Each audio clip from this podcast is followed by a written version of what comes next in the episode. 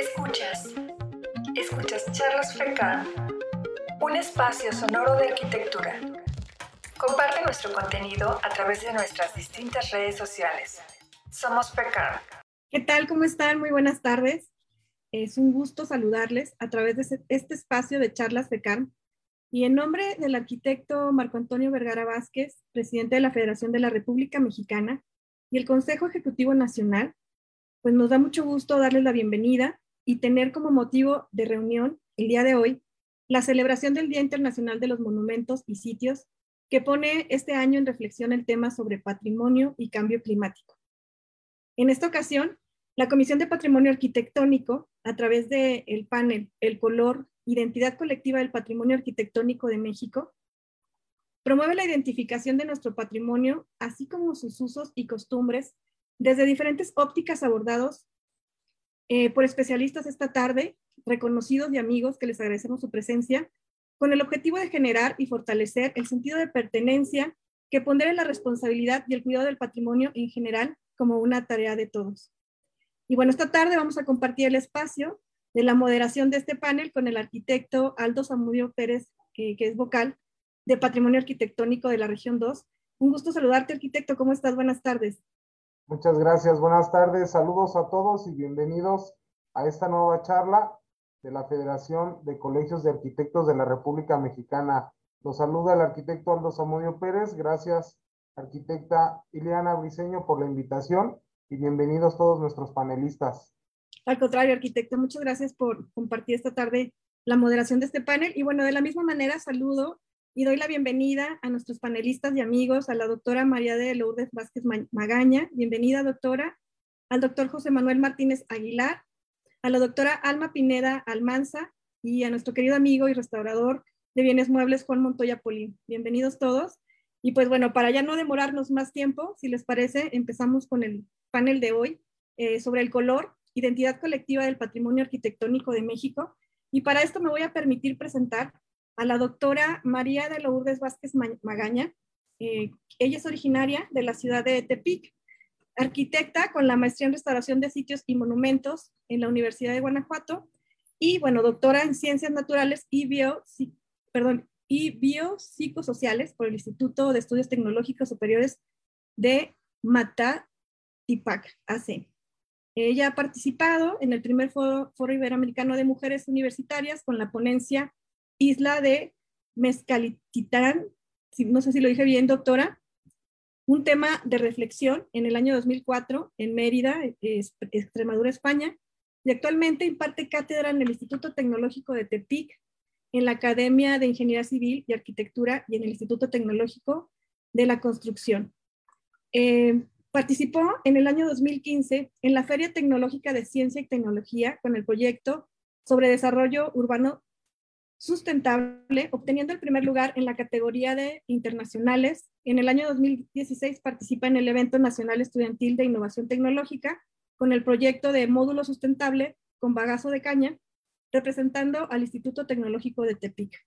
También ha colaborado en la Secretaría de Obras Públicas del Estado de Nayarit, donde se ha desempeñado en actividades en el ámbito de la restauración en diversas obras, entre las que destacan la Capilla de la Inmaculada Concepción de María y Capilla de San Francisco en Jalán, Nayarit, la Basílica Lateranense de Jalán, en Jalán, Nayarit, eh, sobre también eh, la intervención en la ex Casa Aguirre, hoy Museo de Arte eh, Contemporáneo Emilia Ortiz, y en el Hotel Palacio, hoy Centro Estatal para las Culturas Populares e Indígenas de Nayarit.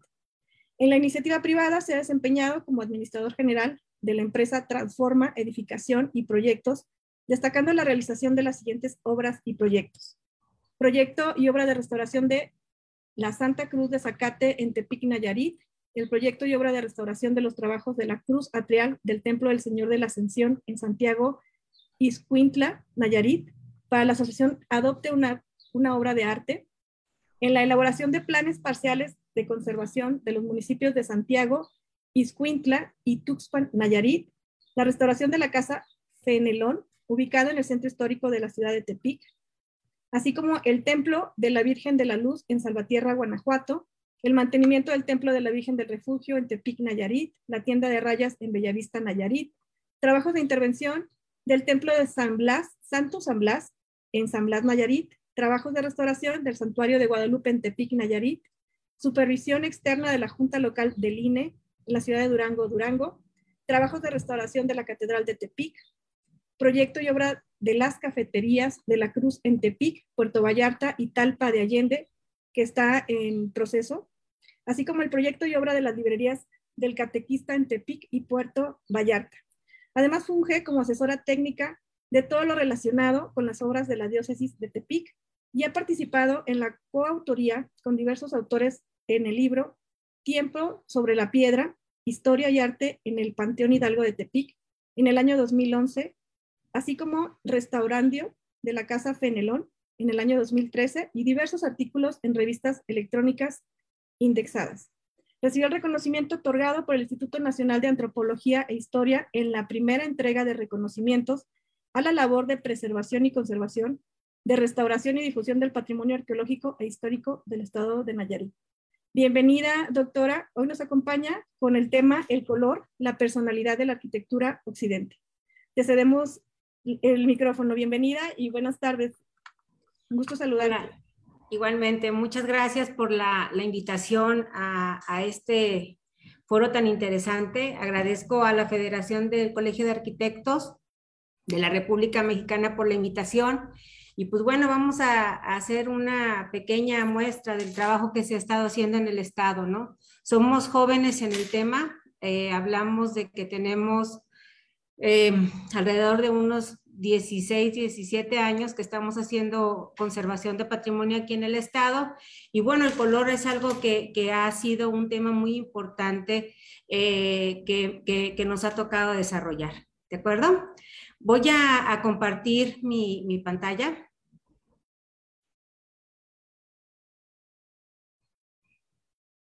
¿Sí se alcanza a ver? Sí. ¿Sí? Ok. Bueno, yo, yo nombré esta, esta eh, ponencia, le puse el color, la, personalidad de la arquitectura de Occidente. Eh, si bien eh, algo que nos marca como, como país es esta diversidad que hay, ¿no? Y, y, el color y la cromática no es la excepción, ¿no? En el 2014, cuando después de este, tener ya un, ratito de haber regresado de, mis estudios de la maestría allá en la Universidad de Guanajuato, donde tuve oportunidad de conocer a, algunos de ustedes, pues empezamos a, trabajar ¿no? en lo que viene siendo la conservación de patrimonio. Pero específicamente en el 2014 entra el hecho de poder hacer investigación sobre el tema. Como bien lo comentó la, arquitecta Ileana, pues yo formo parte del, grupo académico del Tecnológico de Tepic y en conjunto con la empresa que, nosotros tenemos, este, empezamos a hacer investigación a través de lo que viene siendo las residencias profesionales, incluso llevándolas hasta tesis esas investigaciones, ¿no? Eh, ¿Cómo se origina? Bueno, pues partimos primeramente de encontrar ¿Qué patrimonio es el que tenemos? ¿No? Nuestro estado es un estado que prácticamente eh, ha perdido gran parte del patrimonio edificado, ¿no? Este, de, algún valor eh, artístico o arquitectónico, hablando de, siglos atrás, ¿no? Son pocos los que tenemos, mas sin embargo esos pocos se han preservado, pero tenemos mucha arquitectura siglo XX. Eh, el centro histórico este, pues tiene una diversidad de, lo que viene siendo este, este tipo de arquitectura, arquitectura que se ha ido transformando. Tenemos arquitectura que era completamente sencilla, este, hablando estilísticamente, no tenía esos grandes ornamentos, no somos una, una zona en la cual se, se, haya desarrollado una arquitectura de ese tipo. Más sin embargo, hay interpretaciones arquitectónicas que las hemos hecho propias y que son muy características de nuestra región, ¿de acuerdo? Empezamos a ver toda esta, esta posibilidades de, de inmuebles que nosotros tenemos. Hicimos una investigación que abarcaba siglo XIX, ¿de acuerdo? Desgraciadamente esa información, eh, esto de las computadoras es algo que no podemos este, darlo por guardado y se nos dañó esa información y estamos ahorita en búsqueda en los archivos del tecnológico viendo si podemos rescatar esa información de esa investigación que hicimos. Y aquí estoy haciendo una muestra porque hicimos arquitectura siglo XX, pero es bajo el mismo principio, ¿no? Primero hicimos arquitectura siglo XIX y después partimos al siglo XX. Si se fijan, pues vemos la presencia de colores ocres o colores pasteles, colores este, tirándole a los verdes, vemos esta, esta es el, común denominador de la, de la, cromática que nosotros nos encontramos en el centro histórico de la ciudad de Tepic.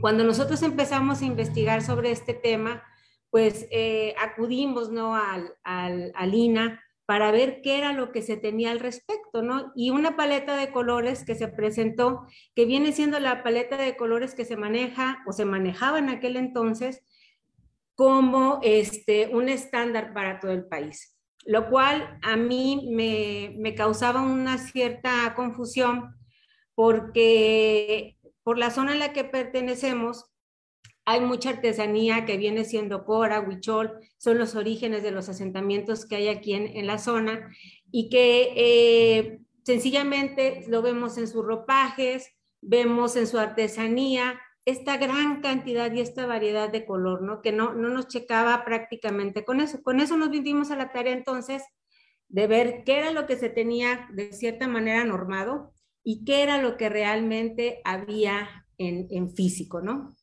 Nos dimos a la tarea entonces de delimitar y de agarrar lo que viene siendo una zona de la ciudad que vendría siendo el centro histórico, este, y ahí empezamos a ubicar estos inmuebles que tienen un valor patrimonial. ¿De acuerdo?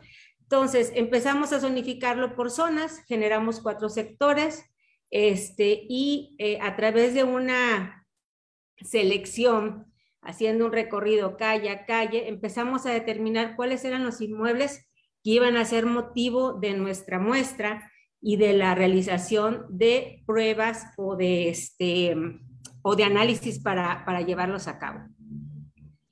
Aquí vemos esta selección, es una muestra de tantas. Para esto empezamos a generar lo que viene siendo una ficha, una ficha de registro, después de que obtuvimos una selección de una muestra representativa, formulamos una, una, ficha donde íbamos a poner datos particulares de, los, de cada uno de los inmuebles y hacer un análisis este, estatigráfico de cómo es la cromática que teníamos, ¿no? Entonces aquí empezamos a ver este tipo de, hallazgos que empezamos a ubicar desde el origen, de cuál era la última pintura que teníamos y cómo iban, iban modificándose. Íbamos viendo si eran pinturas a la cal, si eran pinturas vinílicas o qué. Bueno, ¿cómo lo hicimos? Bueno, con las ayudas de bisturiles, este, un, este, un levantamiento fotográfico, o un registro fotográfico, acompañado de una lectura con un pantone para poder darle la clave y el color que correspondía a cada uno de ellos. Dentro de la ficha también generamos esta información donde, donde hablábamos de lo que viene siendo la estilística de lo que es el inmueble, ¿sí? Para también poder determinar a través de qué eh, qué colores son los que prevalecían dependiendo de cada tipo de corriente estilística que nosotros teníamos en, nuestros, en nuestra muestra. Eh, esta es una, una, ficha ya llena, este, vemos lo que es una localización, donde ubicamos el predio, una fotografía, generamos lo que viene siendo todas las, las capas de colores que nosotros teníamos, eh, las condiciones del inmueble, el uso que tenía, este, y la corriente y demás, ¿no? Aquí vemos estas, estas muestras de estos dos elementos. resultado de todo eso, pues bueno, nos vamos encontrando que hay una variedad de colores y coincidía con esto que en un principio yo les decía, esta realización de esta ubicación más bien de, de, estos colores fuertes, llamativos, nos encontramos con unos tonos de, de verdes esmeraldas, de rojos, de magentas, que nos habla mucho de, este colorido que se tenía en la, en la, ciudad de Tepic.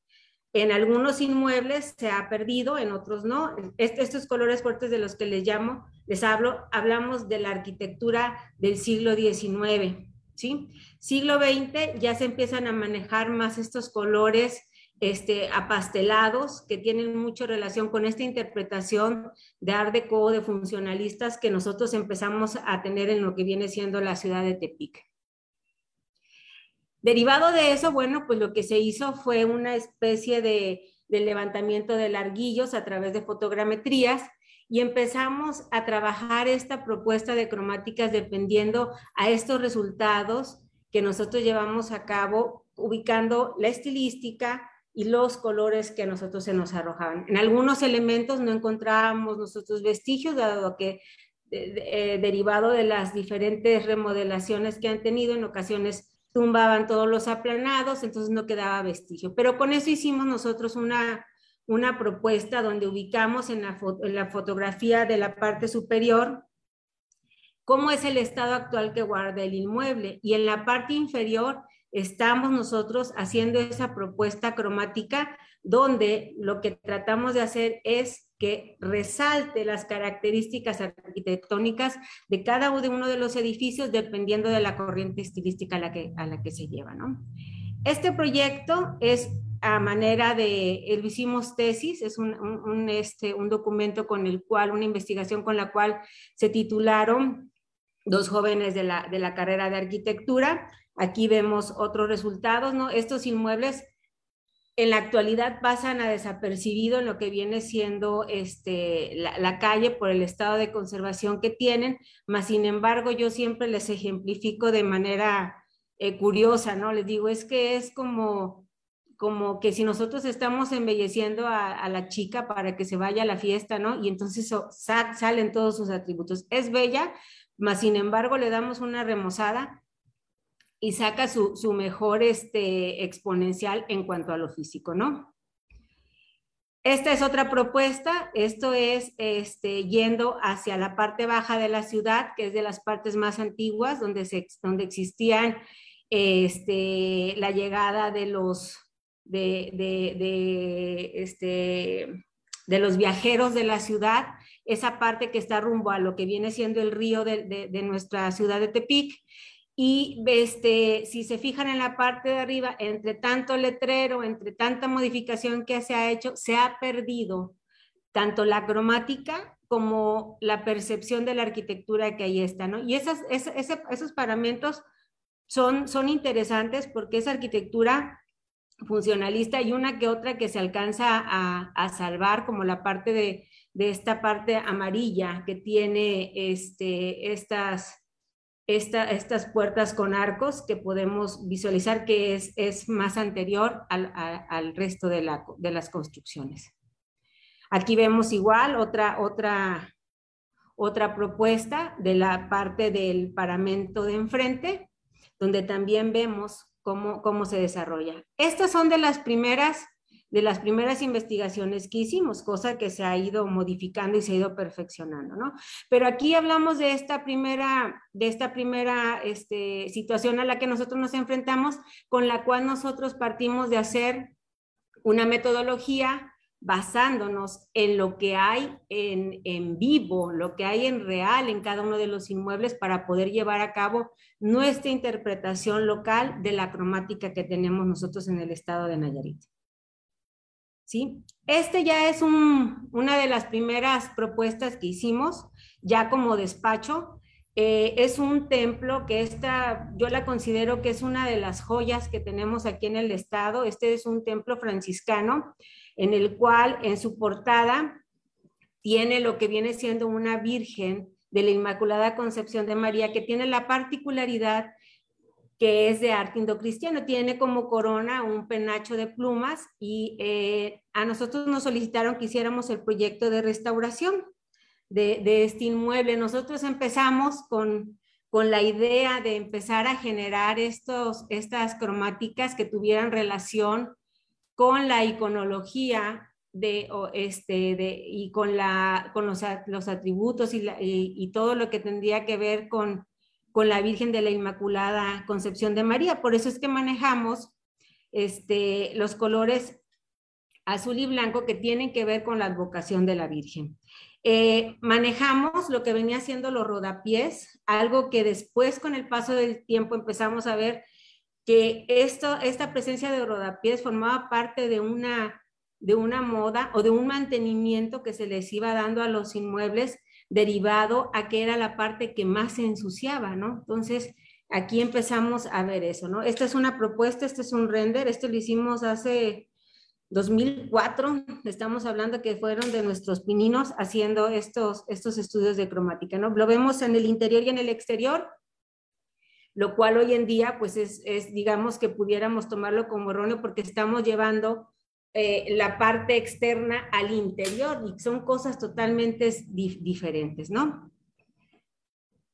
Este ya es una intervención que es el Exhotel Palacio. Este, este inmueble es una obra que se hizo con financiamiento por parte del gobierno del estado, un, un, este, un crédito que se trabajó o se pidió a través de Banobras. Cuando nosotros empezamos a trabajar este inmueble, eh, se choqueó, ¿no? La gente que, que, estaba a cargo de, de, la Dirección de Cultura aquí en el estado, porque decían que esos colores, pues nada que ver.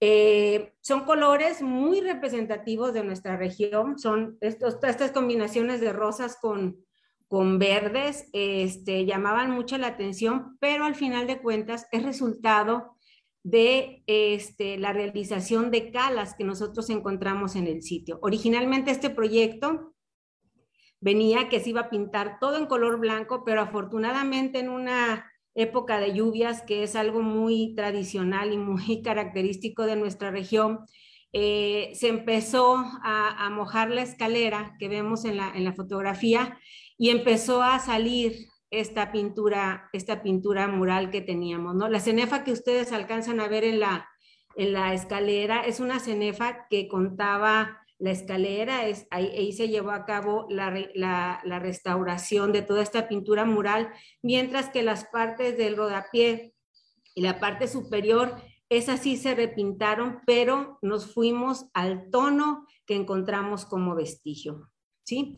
El patio lo vemos, lo vemos tal cual está aquí. Afortunadamente en algunas de las columnas encontrábamos vestigios, hicimos calas este, se hizo todo un proyecto para la recuperación de la cromática del inmueble y tanto en la parte exterior como en la parte interior se encontró que contaba con esas características. Eh, tuvimos la fortuna de que el último, el último este, administrador del Hotel Palacio es el papá del arzobispo primado de México, que ellos, él es de aquí de, de Nayarit.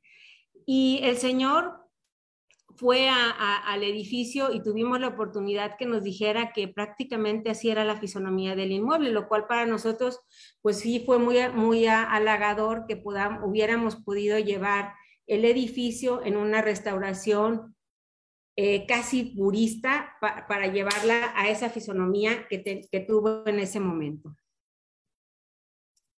Esto es con lo que nos encontramos cuando nosotros llegamos. Este es una imagen del Hotel Palacio este, de finales del siglo, de principios del siglo, este, siglo XX. Gracias a esta fotografía nosotros pudimos reconstruir esta, esta fuente, dado que no, no existía, hubo una modificación en vanos. Aquí encontramos estos vestigios que les digo de estas cenefas, ¿sí? Están aquí la, presencia de la, de la, cromática y entonces gracias a eso es que nosotros pudimos hacer esa reconstrucción. Eh, hablo que afortunadamente porque tuvimos la oportunidad de que el edificio hablara por sí mismo, qué era lo, cómo era, cómo era que él, él era en ese momento, ¿no? Este es otro trabajo que hicimos del 2004 al 2005. Este es el templo de Nuestra Señora del Refugio. Este es un templo que es de 1850, está ubicado en el Panteón Hidalgo de, Tepic, el panteón más antiguo de, nuestra ciudad, o el primer panteón municipal que, tuvimos.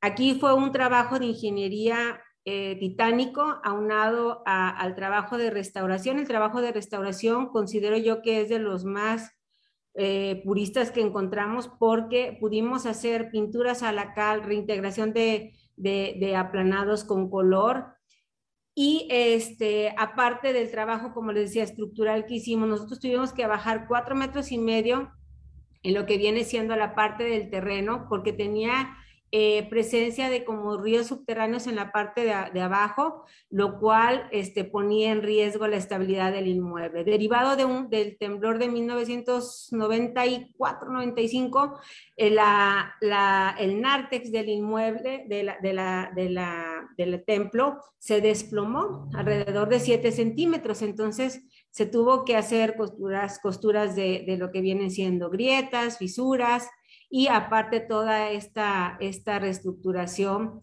y mejoramiento de terreno, además de una pantalla que circunda todo lo que viene siendo el inmueble. Bueno, nosotros así recibimos el inmueble, como vemos aquí donde va este trabajador.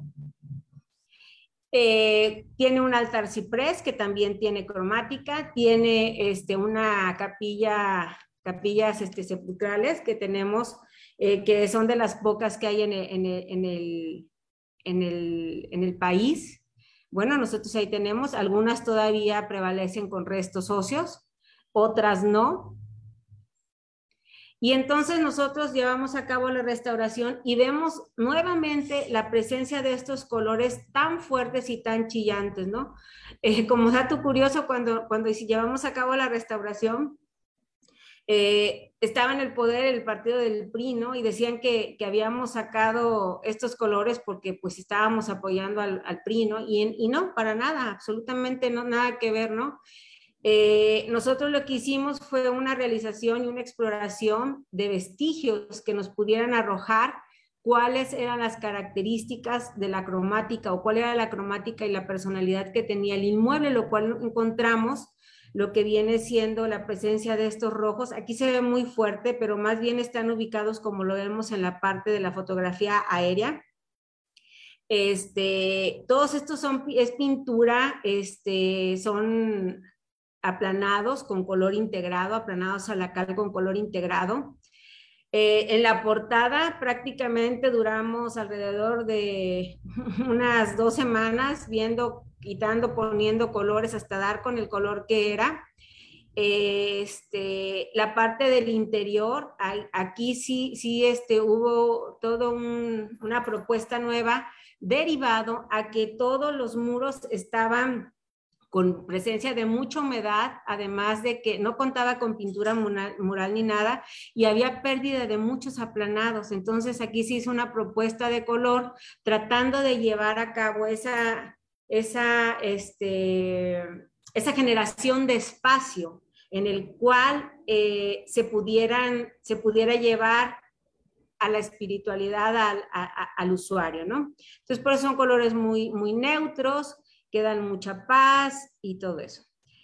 Eh, así lo vemos desde la entrada, desde la entrada. Esta, esta portada que vemos aquí es el primer límite del, del, del panteón hoy en día se tuvo que crecer como 100 metros más a, esa distancia por eh, la capacidad que, requería. Y esta es una fotografía nocturna que se, generó de, ahí del Panteón Hidalgo. Aquí vemos el interior, aquí podemos ver el altar, esta, presencia de tipo marmoleado que este, se, llevó a cabo la restauración de ella sí, hicimos reintegración de, más bien integración de pisos porque no, no había, había un vitropiso este, de los primeros que empezaron a salir, ¿no? Entonces hicimos una propuesta de, de este piso de mosaico de pasta, ¿no? Y aquí vemos lo que les decía, ¿no? Esta, esta cromática más neutra al interior del, del inmueble.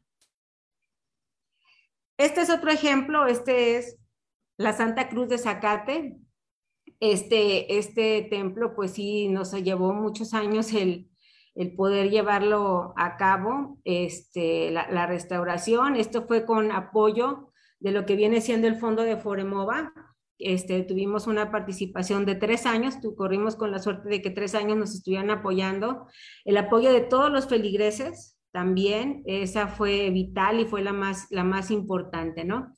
Este es uno de los templos más antiguos, de aquí es donde llega Fray Junípero Serra para ir a, a, este, a evangelizar las Californias, pernocta un, un, tiempo aquí, dura un tiempo aquí, este, para partir a San Blas y de San Blas ir a las Californias. Eh, es un templo franciscano, el cual tiene características muy sencillas. Originalmente este techo de bóveda no lo tenía, era una losa plana, pero en la memoria del colectivo, pues bueno, siempre la han visto con este tipo de bóveda, ¿no? Entonces hicimos una intervención donde hicimos cambio de todo lo que viene del losetado, hicimos impermeabilizaciones, inyecciones de grietas y todo eso. Pero dentro de la propuesta más interesante que hicimos fue la recuperación de la cromática. Fue todo un motivo de, este, también de, polémica porque eh, algunos se oponían a este color, ¿no? Bueno, pues hicimos calas, igual que como lo hemos estado haciendo, hicimos calas y empezamos a ver qué era este color, el color que había. Pero aquí ya empezamos a trabajar nuevamente con esta idea de generarle una identidad al templo, ¿de acuerdo? Algo que tuviera relación con la iconología del templo, ¿no? Hablábamos de la advocación que tiene, que viene siendo a la Santa Cruz de Zacate. Aquí este, podemos visualizar la presencia de esta cruz de Zacate, que es algo que en lo cual los nayaritas tenemos mucha, mucho fervor y mucha devoción hacia, hacia la, hasta este templo. ¿sí? Aquí vemos a, todo el equipo que, que, estuvimos trabajando en la recuperación de este, de este templo. Afortunadamente y gracias a Dios vamos a, a, darle mantenimiento nuevamente porque no queremos dejarlo caer y la gente ha estado muy activa, ¿no? Esta parte que vemos aquí, esta parte forma, es el convento, ¿no? Esto no forma parte de la administración por parte de la iglesia, pero aún así, siendo parte del, de gobierno del Estado, ellos optaron porque se pintara igual todo para que se viera como el conjunto religioso que en algún momento fue. ¿De acuerdo? Eh, si recuerdan cómo estaba la torre, era algo que era imperceptible, estaba totalmente dañada. Hoy en día pintada, este, restaurada, pues bueno, eh, se ve como una cerecita en el pastel y este, llegamos a, esta imagen que vemos. Al interior, igual que como lo hicimos en el, en el templo de, Nuestra Señora del Refugio, nos fuimos con, colores neutros, con este sentido de espiritualidad, este tipo de psicología de color, en lo cual demos regocijo, tranquilidad y paz al alma y al espíritu. Eh, cabe señalar que en este templo existe la, idea de empezar a llevar a cabo una obra de restauración porque encontramos unas cenefas en las cuales encontramos este verde como verde olivo muy parecido a lo que vimos en el Hotel Palacio.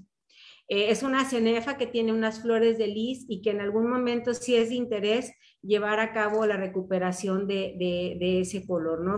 es una, una muestra muy, muy exquisita, muy fina, que se pretende llevar a cabo y que en un momento dado empataría con esta propuesta de cromática que hay, ¿no? Eh, si en un momento dado vemos que a lo mejor chocaría, se tendría que hacer una propuesta de acuerdo a los vestigios que encontremos, porque también hay unos rodapiés que emulan o simulan lo que viene siendo eh, un rodapié como de madera, que sería interesante este, también recuperarlo, ¿no? Pero tendríamos que ver si forman parte de la misma temporalidad.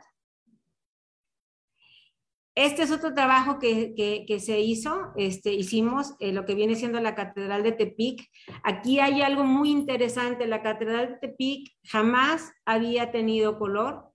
Es una obra que quedó inconclusa de cierta manera. Estos aplanados almohadillados que vemos aquí tienen este, menos de 100 años. Nunca se le había llevado a cabo ninguna pintura, no había una propuesta de cromática ni nada. Y lo que hicimos fue trabajando con esta idea de generar la identidad a cada uno de los inmuebles, a cada uno de los templos en los que hemos estado trabajando, se trabajó en esa propuesta. Hicimos un, aquí este esta catedral está dedicada a la Inmaculada Concepción de María. Este, entonces, eh, bueno, los colores de la Virgen son blanco con azul y entonces nos fuimos con esa propuesta. Eh, hoy en día, este es el conjunto catedral, lo vemos con este color azul, vemos la cúpula, una cúpula que, pasaba desapercibida, la cúpula mayor, eh, no, no, se percibía, hoy en día es algo que, que, sobresale de lo que es este, la ciudad, digamos que está en la parte media de la ciudad y uno viene bajando de la parte más alta y se alcanza a ver, ya no solamente se veían las torres, que era algo que llamaba mucho la atención porque están perfectamente alineadas, sino que también ahora llama la atención y podemos ubicarla a través de nuestra, de nuestra cúpula. Todo el conjunto se pintó en esos colores que identifican a lo que es nuestra, nuestra catedral de Tepic. Ese, este trabajo lo acabamos de hacer en el 2018, hicimos toda una, una intervención tanto en techos como en pintura en la parte exterior, aplanados, limpios y todo eso. Y este, próximamente estamos con la, con la inquietud de poder eh, llevar a cabo obras de, de, de, ya de restauración en el interior de, de nuestra catedral de Tepic. Eh, generando eh, un proyecto, pero ahora ya yéndonos a la parte urbana.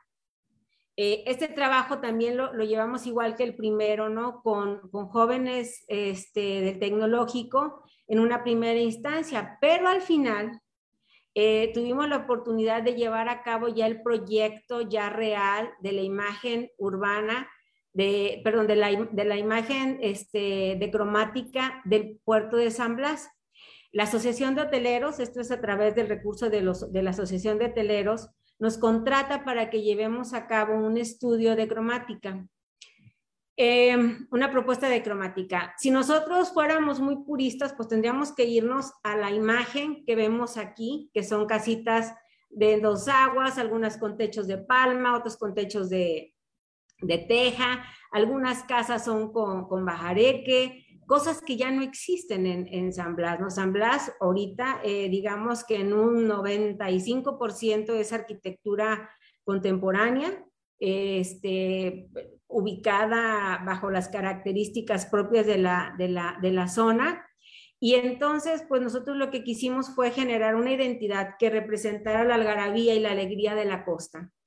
San Blas es un lugar donde hay un centro ceremonial de, de, coras que van y hacen, este, que son del arte guirárica, y ellos, si aquí vemos en esta imagen, vemos todo este bagaje de colores que, que nosotros, que, que, yo les comentaba en un inicio. Entonces quisimos llevar esa propuesta hacia lo que viene siendo cada uno de los de los elementos que integran nuestro, nuestra propuesta, ¿no? Se, se, hizo un levantamiento igual con larguillos, fotografías, fichas, registros de cada uno de los inmuebles. Se llevó a cabo la recolección de firmas de cada uno de los propietarios donde ellos aceptaban o aceptan que se intervenga su vivienda para eso. Este es un programa que está en stand-by porque ya está entregado y todo, pero eh, digamos que el gobierno no lo ha ejecutado todavía pero ya tienen una propuesta para que ellos puedan hacerlo y, este, y llevarlo a cabo, ¿no? Si se fijan en la parte de arriba, pues pasa desapercibido mucho de los elementos, ¿no? Que tenemos, mientras que en la parte de abajo, pues bueno, estamos incluyendo lo que viene siendo este color eh, a, cada uno de los inmuebles y los que vienen estando este, baldíos, pues generamos una especie de, de, de inclusión de vegetación para poder integrarla, ¿no?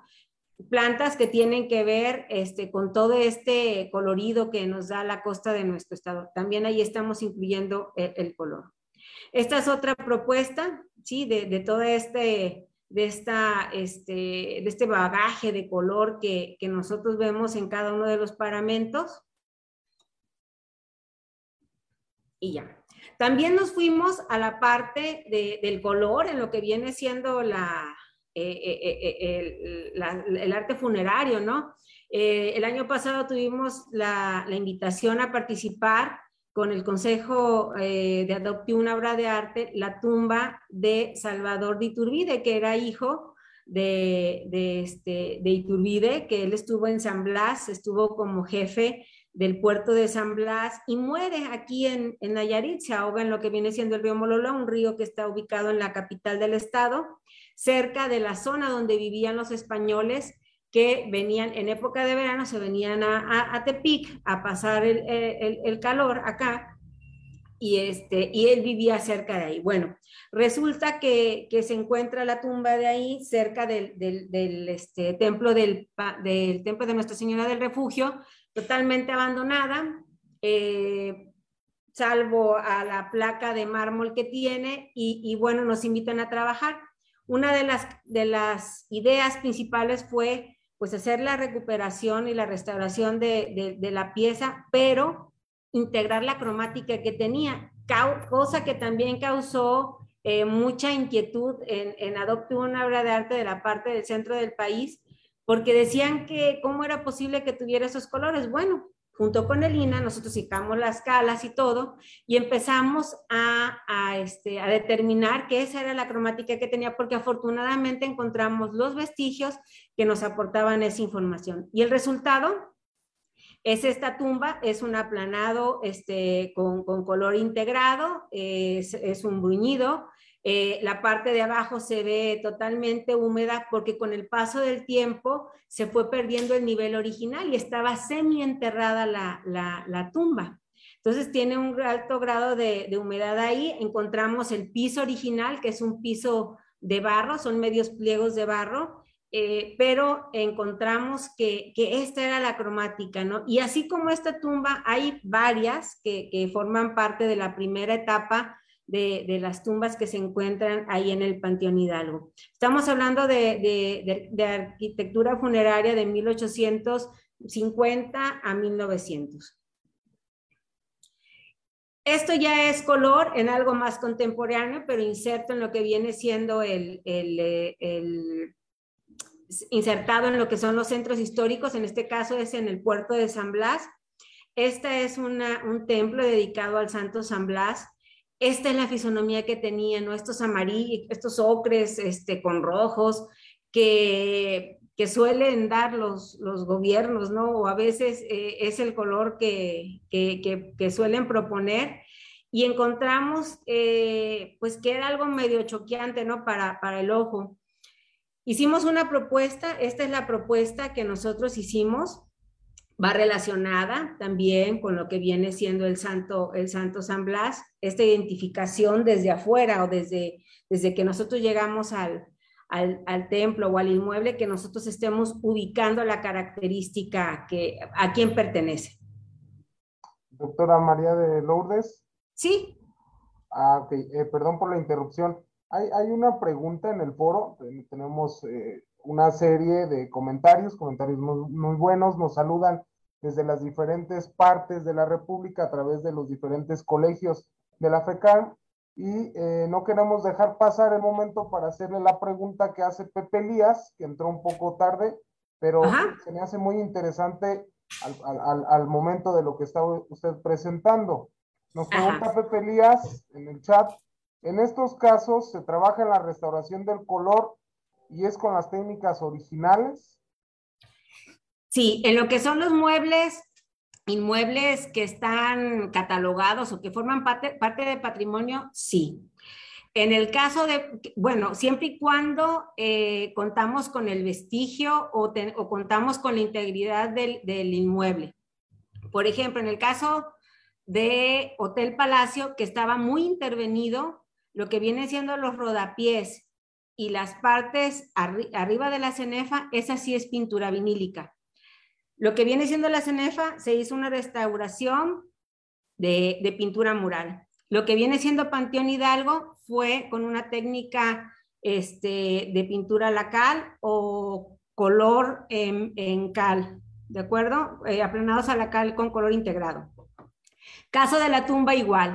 Este caso, como es un edificio contemporáneo, ahí no, ahí hemos, hemos utilizado lo que viene siendo pinturas vinílicas. Bien, eh, bien, pues acá vemos la importancia que tiene el color en la personalidad de la arquitectura de Occidente, como bien eh, pues nos ha orientado a través de sus diversas láminas, eh, doctora María de Lourdes. Queremos agradecer por la presentación, no nos queremos extender tanto, es importantísimo y la verdad es que es vasto su trabajo, de verdad que es eh, un honor contar con su presencia, dado pues todos los trabajos que sin duda han sido merecedores de, de, muchos elogios, ¿no? Eh, quiero resaltar que, bueno, este 18, este 18 de abril, Día Internacional de los Monumentos y Sitios, precisamente busca esta parte que bien ha trabajado usted, eh, sensibilizar y dar a conocer a todas las personas que, nos siguen, a, las personas que trabajan en este medio y a quien no, precisamente esa riqueza de arquitectura que nosotros poseemos, ¿no? Porque a final de cuentas los espacios arquitectónicos son para eso, para utilizarse, para ser parte de la humanidad, ¿sí? Y para fomentar precisamente su conservación y su protección. Eh, a, través, bueno, de, de, los diferentes colegios de la FECAM, agradecemos, doctora María de Lourdes, su presentación y le invitamos pues a que siga atenta a las demás presentaciones. Gracias, muchas gracias. Bien, muchas gracias. Eh, continuando con las presentaciones que están agendadas para el día de hoy, toca el turno presentar al doctor José Manuel Martínez Aguilar, ¿sí? quien es doctor en historia por el Instituto de Investigaciones Históricas de la Universidad Michoacana de San Nicolás de Hidalgo. Me permito leer brevemente lo que ha sido sus diferentes trabajos. Eh, también es maestro, ¿sí?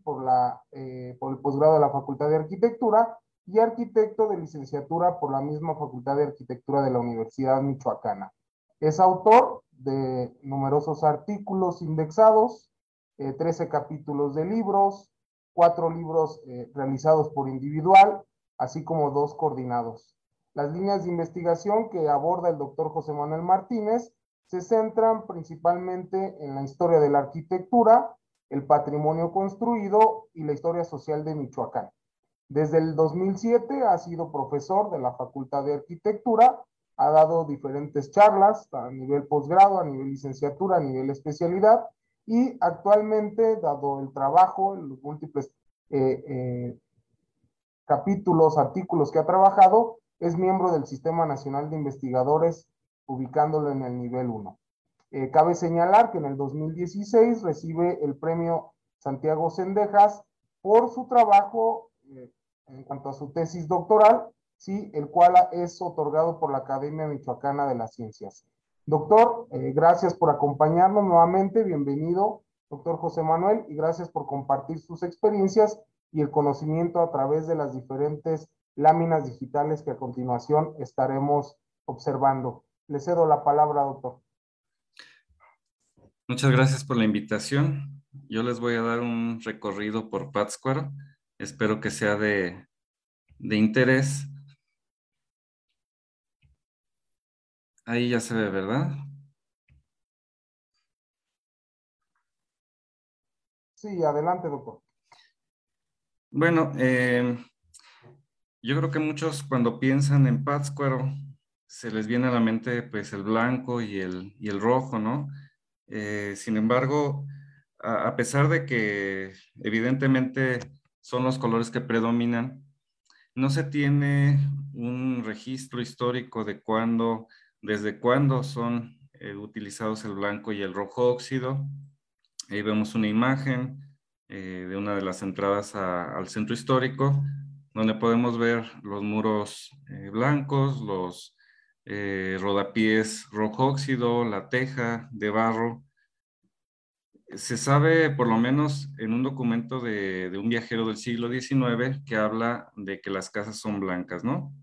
Pero nunca, eh, no se tiene registro de si siempre fue así, ¿no? Entonces, encontramos color en, en diferentes edificios, Aquí podemos ver algunos de los templos más representativos de la ciudad. en la parte superior izquierda vemos el templo del Sagrario y se puede ver una serie de tonalidades, ocres, se puede ver obviamente la pátina eh, y se puede ver eh, la, piedra al fondo, ¿no? En el centro vemos el templo del Hospitalito, uno de los eh, templos más antiguos también de la ciudad, donde vemos unos colores también café claro, eh, vestigios de colores posiblemente, eh, pues no puedo decir originales, pero, pero muy antiguos, ¿no? En la parte de abajo vemos una casa de piedra que es de las, pues pocas que están de esta manera, pero que evidentemente en algún momento tuvieron aplanado y que posiblemente eh, ya en el siglo XX o finales del XIX a alguien se le ocurrió eh, tirar los aplanados y así, así ha quedado durante varios años. Aquí vemos el interior del ex colegio jesuita, donde se le integró eh, en una restauración que se hizo en los años 90, se, reintegró aplanado de, tierra y se dejó estos, estos colores eh, café claro, ocre, vemos cómo los materiales son eh, principalmente muros de adobe, algunos contrafuertes del templo que está aquí de la compañía, que son de, de piedra, Vemos en todas las, las casas del centro histórico, en la gran mayoría, los marcos de cantería, puertas y ventanas de madera, herrería, este, casi siempre en negro. Un ejemplo aquí de un interior que es la, lo que ahora conocemos como la Casa de los Once Patios, que fue el antiguo convento de las monjas dominicas. Y vemos cómo eh, pues resalta el, color este café claro, un poco rosa de lo que es la, la cantería, de las columnas, los marcos, las fuentes, los pisos, etcétera, y el blanco y el rojo de, los muros. Sin embargo, revisando, haciendo algunas, eh, eh, una inspección, se puede ver que casi en todos los edificios de, de la ciudad hay vestigios de color rojo en la cantería, que eso es algo que, a lo mejor muchos no nos podemos imaginar cómo se vería toda la cantería pintada de, rojo óxido. Y también podemos encontrar vestigios de diferentes colores en los muros. Aquí tenemos una de las casas que se consideran pues también de las más antiguas, que es el Palacio de Huitzimengari, que tiene estos colores igualmente blanco, eh, otros, otros eh, tonos como un poco rosas, posiblemente como imitando lo que es la cantería. Eh, en la parte de abajo también un patio muy antiguo que es el, el antiguo Colegio de San Nicolás, hoy Museo de Artes Populares, donde vemos pues estos colores y además texturas ¿no? que nos da la piedra, la piedra, este, colores negros, grises oscuros. Seguimos viendo lo que es el blanco, el café de la viguería, las tejas rojas. Y bueno, también todo lo que es el colorido de los jardines, ¿no? Que esto lo vemos en los espacios abiertos, en los patios de las casas, eh, en, todos los patios de las casas. Los pisos que predominan, pues son estos. Eh, en las casas más antiguas todavía se ve este tipo de empedrado, se ven mm, baldosas de barro, se ven pisos de madera, que anteriormente, pues la mayoría de templos, si no es que todos tenían pisos de, duela de madera, este, y una serie de elementos de madera.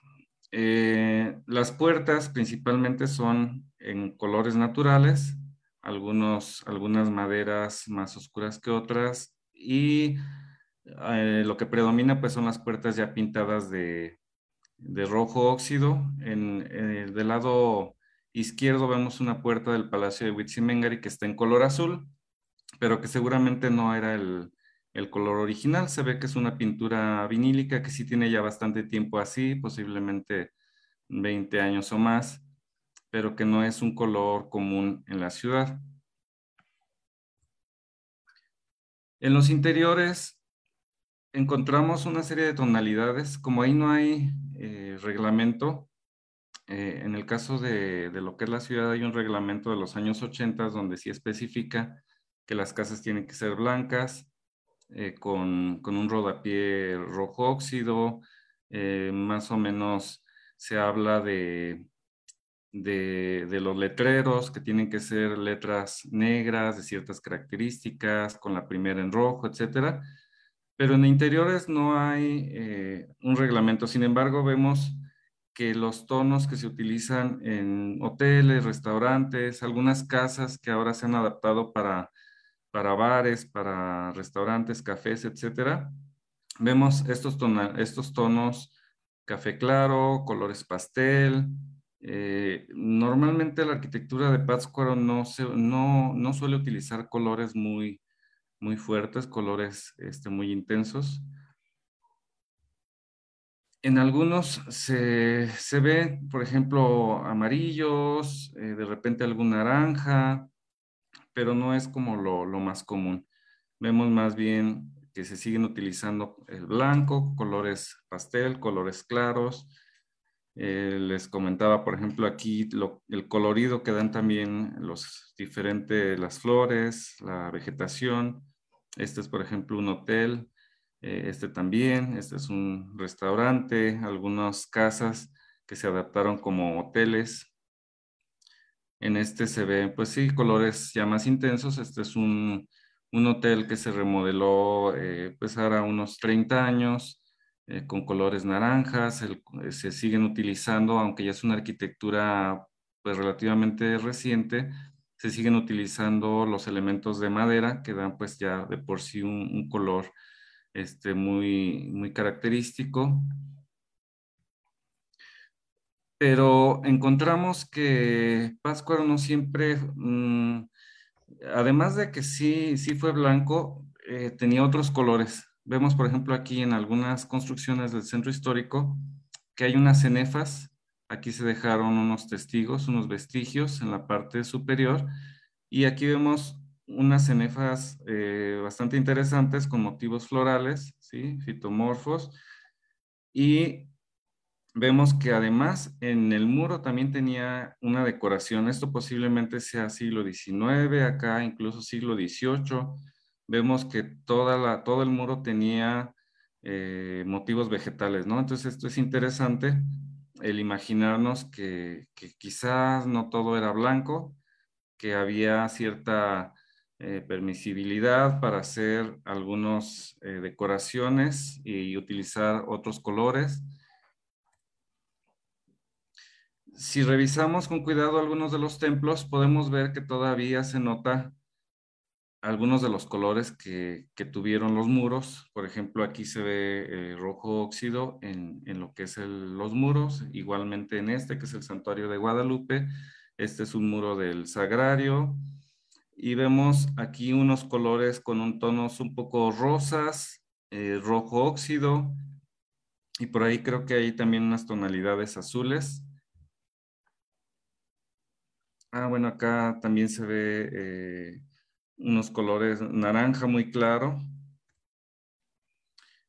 Eh, revisando algunas imágenes ah, antiguas, obviamente la mayoría de fotografías antiguas están en blanco y negro, pero tenemos eh, dos videos, tres videos de los años 30, donde se ve, aquí se pueden ver algunas de las casas que tienen algunas sí blanco y rojo, pero hay otras que tienen tonalidades ocres, azules, eh, incluso grises. Aquí se ve una casa con los muros azules. En esta imagen de acá se ve al fondo una casa con los muros rosas, un amarillo paja. ¿sí? Entonces, eh, en esta también, una imagen que sale en National Geographic de 1952, vemos que sí hay casas, en todos los casos, vemos casas blanco y rojo, pero también vemos algo como esto, que es un amarillo, este, sí, entonces algunos colores que, que, se permitían posiblemente dentro de alguna gama. Yo no he encontrado eh, ningún reglamento de, de, aquella época, si se daba libertad de utilizar los colores que quisieran, pero bueno, de que tuvo color, eh, pues ahí están los vestigios, ¿no? Ahí están las evidencias, tanto en fotografías como eh, físicamente en, las... No son calas, simplemente son fotografías que, tomé de, algunos desprendimientos de aplanados, donde se pueden ver diferentes colores, diferentes tonos, como el azul cielo, el rojo, que aquí pues se ve rosa, pero seguramente era también rojo óxido, en las, primeras capas, un, naranja muy claro, colores salmón, eh, colores, eh, pues son los que predominan. Básicamente revisa uno en toda la ciudad y salen más o menos estos colores, eh, naranja claro, pastel, azul, etc. En los interiores de los templos es interesante ver pues la gran decoración que, que tenían eh, tanto muros como como los artesones, las bóvedas. En este caso de la derecha es un muro del Templo de San Francisco que estaba pintado, estaba, tenía pintura y, se hicieron algunas calas, una restauradora hizo unas calas y el padre le pidió pues que, recuperara la pintura original que se encontró. Al final se, se descubrieron dos muros con esta, con esta decoración, ¿no? Este de en medio es interesante porque es el templo del sagrario y aquí vemos que la pintura está prácticamente a ras del muro, incluso no se ve ni siquiera un aplanado eh, grueso, sino que se ve la piedra y quizá un, un, aplanado muy delgado y luego una pintura a la cal y luego una decoración de aquí de una, una columna con un, arcángel. Entonces, eh, pues son evidencias de que siempre hubo colorido, siempre hubo decoración al interior de los, de los templos. Esta es otra cenefa que también está en el templo de San Francisco. Y la de arriba, pues es la, la Basílica de Nuestra Señora de la Salud. Al interior de algunos edificios, principalmente religiosos, eh, se encontraron también cenefas con motivos florales, similar a lo que habíamos visto en, una casa que era la Real Aduana. Eh, en este caso es el, el, el ex colegio jesuita. Vemos una serie de motivos florales, acá también una, canasta con colores, eh, pues se ve un poco morado, ¿no? Este posiblemente era este rojo óxido, eh, pintura también aquí como naranja, con azul, donde se ven unas letras con unas fechas. Estas que son muy interesantes porque el muro se ve mm, ocre, un café muy claro, con algunas, eh, con algunos grabados de, pues principalmente religiosos, ¿no? Una cruz, algunos otros elementos. En otros de los templos vemos también este tipo de, de cenefas, y bueno, eh, ya aquí me doy un, brinco al siglo XX, donde en Pátzcuaro hubo mucha pintura mural, principalmente promovida por Lázaro Cárdenas entre los años 1936 al 40. Hay un mural de Juan O'Gorman del 41-42. Eh, y entonces vemos cómo el color aquí aparece en los muros. Eh, imágenes de la, de la región lacustre, muy interesantes, de, las, de la cultura, las danzas, la pesca, los oficios, la educación, etcétera, ¿sí? Mm, que obviamente tenía que ver pues con los ideales de, de esa época del gobierno federal. Y vemos, por ejemplo, aquí un, plafón donde se ven unas bateas como las de Uruapan, Vemos incluso toda una cenefa con unos peces que van a todo lo largo de, los muros, a todo alrededor de, los muros de este teatro, que son, este, bueno, el teatro fue construido por Albert Leduc, Alberto Leduc en el 36, y hay pues una serie de, de, este, pinturas muy interesantes. Hay otras pinturas que también se eh, llevaron a cabo en un mirador que se le llama Estribo Chico, lo conocemos como el Estribo Chico, donde en, dos en un pabellón hay dos pinturas que representan a, las, artes populares, al tianguis y, este, y a la danza del pescado. En lo que fue la Quinta Heréndira, la casa del general Lázaro Cárdenas, también hay pintura mural y este, que tiene que ver con las tradiciones, con la, con la historia de la ciudad, de la fundación, algunas leyendas, como la princesa Heréndira, que de ahí viene el nombre de la, de la quinta. Y vemos pues que todos estos murales le daban colorido a los edificios públicos y algunas casas particulares. Y aquí está el famoso mural que, que les comentaba de Juan O'Gorman, pintado entre 1941 y 42, que es uno de los, de los orgullos de la ciudad, ¿no? Un, mural bastante interesante que narra la historia de Michoacán. Y que incluso en la parte baja del muro hay otras pinturas de, indígenas, algunas de las cuales pues están ya tapadas por los libreros, algunas ya se han perdido, pero bueno, vemos que son pinturas más o menos de la misma época, de los años 30. Acá está otra pintura mural que se encuentra en, el Teatro Emperador, que representa el encuentro del rey eh, Tanganzuan con eh, Cristóbal de Olís. También hay otras pinturas murales bastante interesantes que son pues ya más recientes. En la parte de abajo vemos una pintura que está en la Casa de los Once Patios, que es de 1979. En la parte izquierda vemos un mural que tiene tres años que se hizo, tres o cuatro años que se hizo, y que representa pues las tradiciones, la cultura, la historia de, de Pátzcuaro, algunas de las imágenes más representativas del lugar. Y en la parte superior es un mural que está en una gasolinera bastante reciente, pero vemos esta idea pues de, del color en los muros. Y esta de en medio es bastante interesante porque es una, una pintura que está en un pilar de una casa que fue, bueno, una, que en su momento fue una casa particular y que ahora es un, mini super y bueno, de esta no hay información de cuándo se hizo, qué representa, pero, pero parece ser que hubo más pintura que ya se ha perdido. Bueno, en, los interiores vemos también el color en, en las bóvedas yo casi estoy seguro que en algún momento Pátzcuaro tuvo colorido en estas bóvedas como los artesonados que hay en algunos pueblos como Tupátaro, en la Sierra Purépecha, donde, donde tenían policromía eh, en, la madera, ¿no?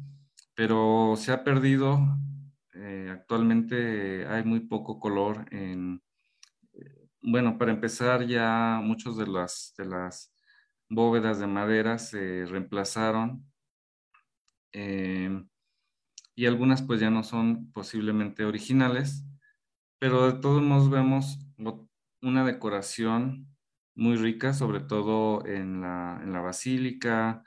Eh, vemos el color también en los, en los retablos, los dorados, en los muros, toda esta decoración interior. La mayoría de, cubiertas en Pátzcuaro pues son de madera, entonces lo que predomina es la viguería de madera pintada de rojo o, natural, de color café, con tejamanil arriba. Y hay pocos ejemplos, pero en algún momento fue muy común, mm, siglo XIX, todavía a principios del siglo XX era muy común ver estos plafones de cielo raso, que era una, una tela eh, pintada con, con, molduras de madera y una decoración muy, muy rica de, también de motivos florales. Esta, por ejemplo, está en una, en, ahora es una galería, pero en aquel momento fue pues una casa particular que está en la calle Ahumada y que bueno, ahora se puede entrar a ver, entrar a la galería y se puede apreciar este tipo de, de cielos que ya son muy poco comunes. Se puede apreciar también en algunos templos esta riqueza que también ya se ha perdido pues bastante, ya hay pocos retablos en, el estado, retablos barrocos como este, que en algún momento fueron comunes en la mayoría de templos, con gran ornamentación, gran eh, colorido y, obviamente el, el, dorado, ¿no? El color dorado otros retablos más sencillos de madera, como este que está, bueno, este de la izquierda está en el templo del Sagrario, este del centro está en el templo del Hospitalito, vemos que es un, retablo totalmente de madera, y este es, ya no alcanzo ni a ver bien, este, este es también en el Sagrario, pero este es el altar principal. Bueno, cuando se habla de color, mm, normalmente pensamos en muros Eh, cuando me invitaron a dar esta charla, yo pensaba en los muros de Tlaquepaque, de, de Guanajuato, de San Miguel de Allende, de, este, de Mérida, no sé, de algunas ciudades donde, donde hay mucho colorido. Mm, y Pátzcuaro, pues, ah, como les decía al principio, pensamos Pátzcuaro, blanco y rojo, ¿no? Pero también hay otro tipo de color que se da en lo que es la, la arquitectura efímera, en lo que es eh, el espacio, el espacio vivido, es decir, la arquitectura generada a través de las prácticas, donde vemos gran colorido, por ejemplo, en esta imagen de abajo, que es la Plaza Vasco de Quiroga. En diciembre, cuando se hace eh, una, gran escenografía con un árbol eh, monumental y también un nacimiento monumental, vemos eh, todo el colorido que da la vegetación, las luces, ¿sí? las sombras, las personas, las, las esferas, etc. O, por ejemplo, para Día de Muertos, todo lo que son los, la decoración de, no solo de la plaza, sino de los panteones, de las calles, los puestos donde venden las flores, ¿sí? En este caso, este, incluso cada año es diferente, no es que se monte siempre la misma escenografía, las mismas eh, arquitectura efímera, sino que cada vez se va mm, creando una imagen diferente. Vemos también siempre pues las fiestas, las danzas tradicionales, Aquí hay, por ejemplo, una escenografía para la representación de ahora en Semana Santa, las representaciones que se hacen. Em, vemos eh, pues todo el colorido que da las diferentes formas alrededor de la plaza, ¿no? Incluso también la, las cortinas, las telas que se utilizan para la Semana Santa. Aquí vemos otras imágenes también de de diciembre, las mojigangas que salen también para antes de la fiesta del, 8 de diciembre, eh, los festivales de, globo, de, de, globos, este, las procesiones también son muy ricas en colorido y que esto pues no es que sea arquitectura, ¿no? Sino que se genera, todo el, todo el ambiente que se genera a través de estas prácticas hace una, espacios vividos, coloridos, muy interesantes. Aquí lo que comentábamos del Día de Muertos, las otras procesiones, aquí con la, Virgen de la Salud, eh, la procesión de los encapuchados, también todas estas imágenes de, de los tianguis artesanales, donde todos los pueblos de la región ponen sus artesanías, Y esto pues es muy característico de, no solo de Pátzcuaro, posiblemente de todo el país, donde vemos estas escenografías, lo que les decía, eh, arquitectura efímera, arquitectura que se crea para un determinado momento. Y aquí vemos pues la, la decoración para, para Semana Santa, bastante, bastante rico, bastante colorido, que, llama mucho la atención y que se hace no solo en, las, en la plaza principal, sino en casas particulares. Se tiene esa tradición de que algunas casas abren sus puertas y colocan estos altares ¿sí? a, la, Virgen de Dolores con flores, papel, eh, una serie de adornos, Y bueno, este, nada más como conclusión, podemos ver que el color que, se utilizó en Pátzcuaro no es solo blanco y rojo, que hubo mucho color eh, en diferentes elementos.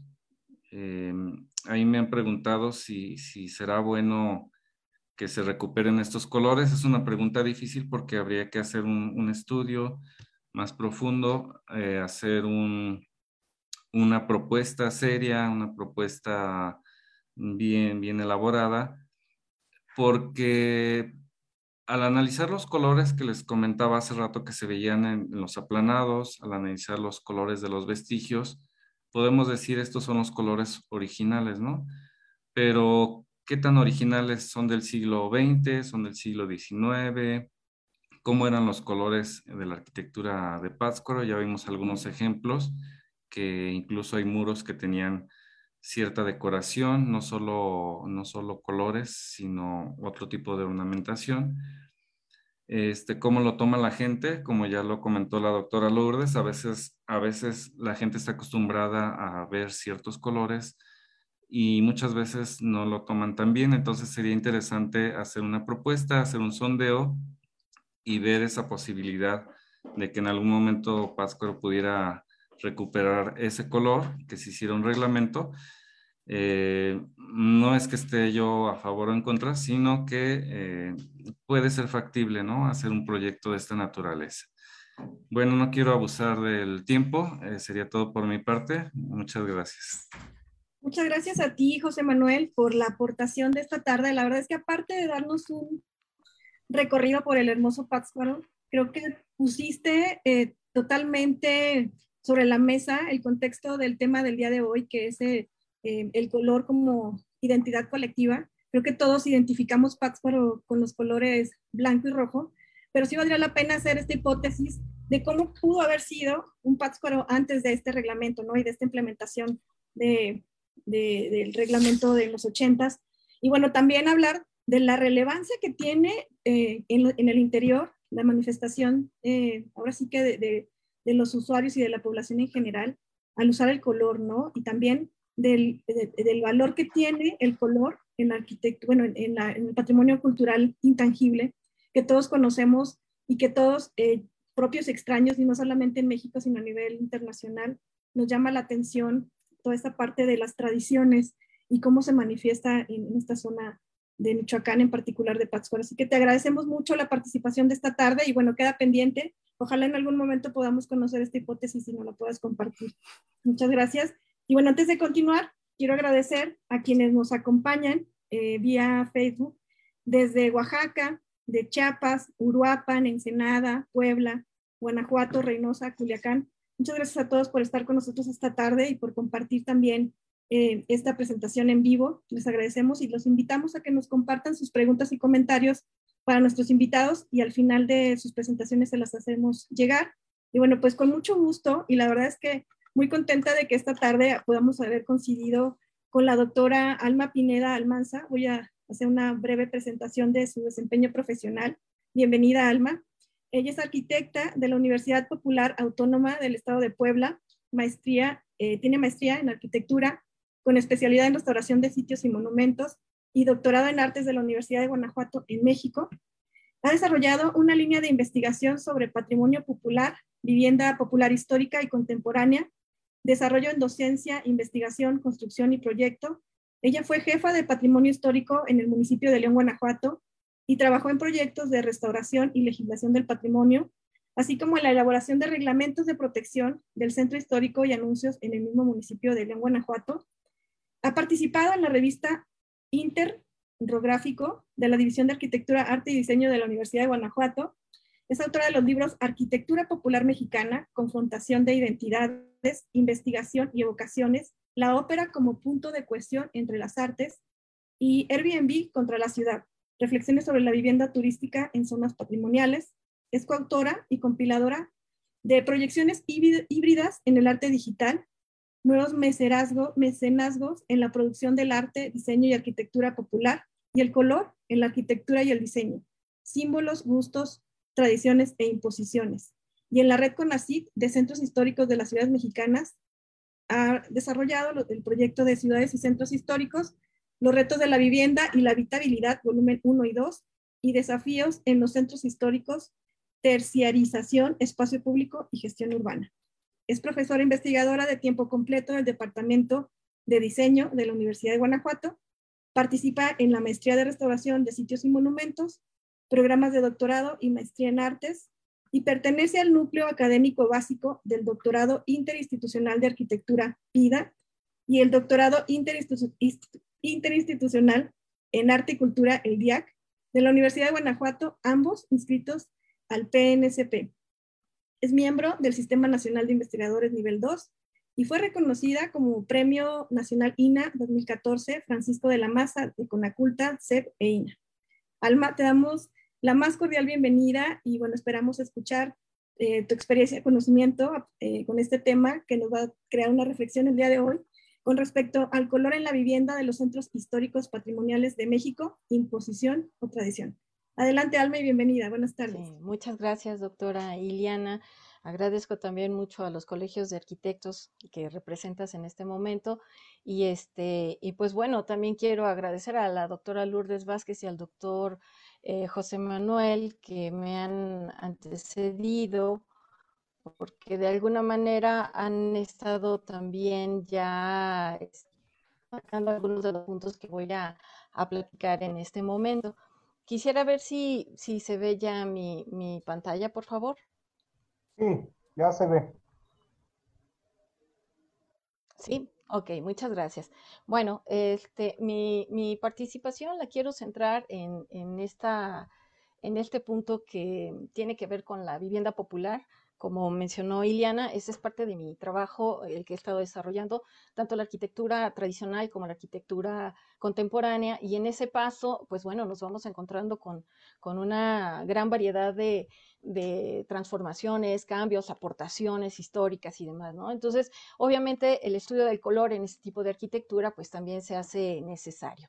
Así es que em, parto de esta pregunta que, que me propone la arquitecta Iliana en decirme eh, el, color como identidad mexicana. Y entonces eh, ya por ahí el doctor José Manuel empieza a comentarnos, ¿no?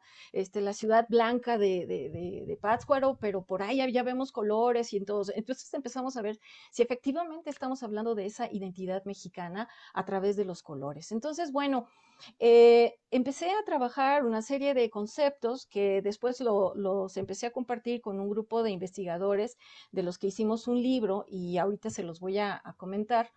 Y en este punto empezamos a ver eh, algunos aspectos que tienen que ver con estas, em, como de predisposiciones que tienen que ver con el color, ¿no? Entonces hablamos de, la psicología del color y decimos, no, es que el rojo es, eh, y es, pasión y significa esto y significa aquello, y el azul significa aquí y acá y todo eso, ¿no? Lo que sí tenemos que tener muy claro y ese es en el segundo punto de la cuestión simbólica. Sí existe una cierta simbología del color que específicamente la relacionamos con la parte religiosa en el caso de México, ¿no? Pero fuera de eso, en el, en el sentido de las personas cuando pintan sus casas de colores, realmente no están pensando en si es intenso o no es intenso, si es eh, calmado, si es... Simplemente vamos a ir viendo que mucho de esto tiene que ver con la cuestión del gusto, ¿no? La psicología del color, y, eso nos tiene que quedar muy claro cuando vemos estos libros de psicología, generalmente se derivan de una serie de, entrevistas, este, ¿cómo diríamos? Eh, estrategias de, vamos viendo eh, a la gente qué le da este color, qué le da este color, qué le da aquello, porque definitivamente el color tiene que ver también y, su relación con la gente, con la parte cultural, de tal manera que, por ejemplo, si el blanco para nosotros es la pureza y, la limpieza y demás, en el caso, por ejemplo, de, la, de los hindús, significa, es el color de, que usan, por ejemplo, las viudas, ¿no? Eh, se tienen que vestir de blanco, nosotras nos vestiríamos de negro. Y entonces en ese sentido empezamos a ver que hay una serie de, de, planteamientos culturales que deberíamos de ver, ¿no? Entonces, por eso eh, ya, ya empezamos a tocar aquí algunos aspectos que tienen que ver con la tradición. Entonces, efectivamente tenemos una tradición, digamos, de color, y entonces ahí es donde vamos a empezar a, analizar desde dónde viene el color. Y me parece que uno de los aspectos más importantes que tenemos que, que nos tiene que quedar claro es los, son los materiales de construcción que estaban disponibles en cada zona, en cada región, en cada pueblo, en cada lugar. Vamos a ver que esto va a tener o va a empezar a tener un impacto importante. De ahí también por eso el estudio, por ejemplo, de la arquitectura vernácula, ¿no? Que todavía eh, desde sus antecedentes prehispánicos, venimos teniendo o venimos arrastrando muchas de esas de esos conocimientos hasta la hasta hoy en día. También eh, por ahí mencionaba el doctor eh, Juan Manuel, eh, José Manuel, decía, bueno, las casas blancas con los, con los este, guardapolvos color rojo, ¿no? Bueno, y ahí ya se va hablando un poquito de la cuestión higiénica, también la doctora Lourdes mencionaba, ¿no? El más oscuro para que no se vea la mugre y demás. Entonces hay una serie de elementos que se van integrando también a esto.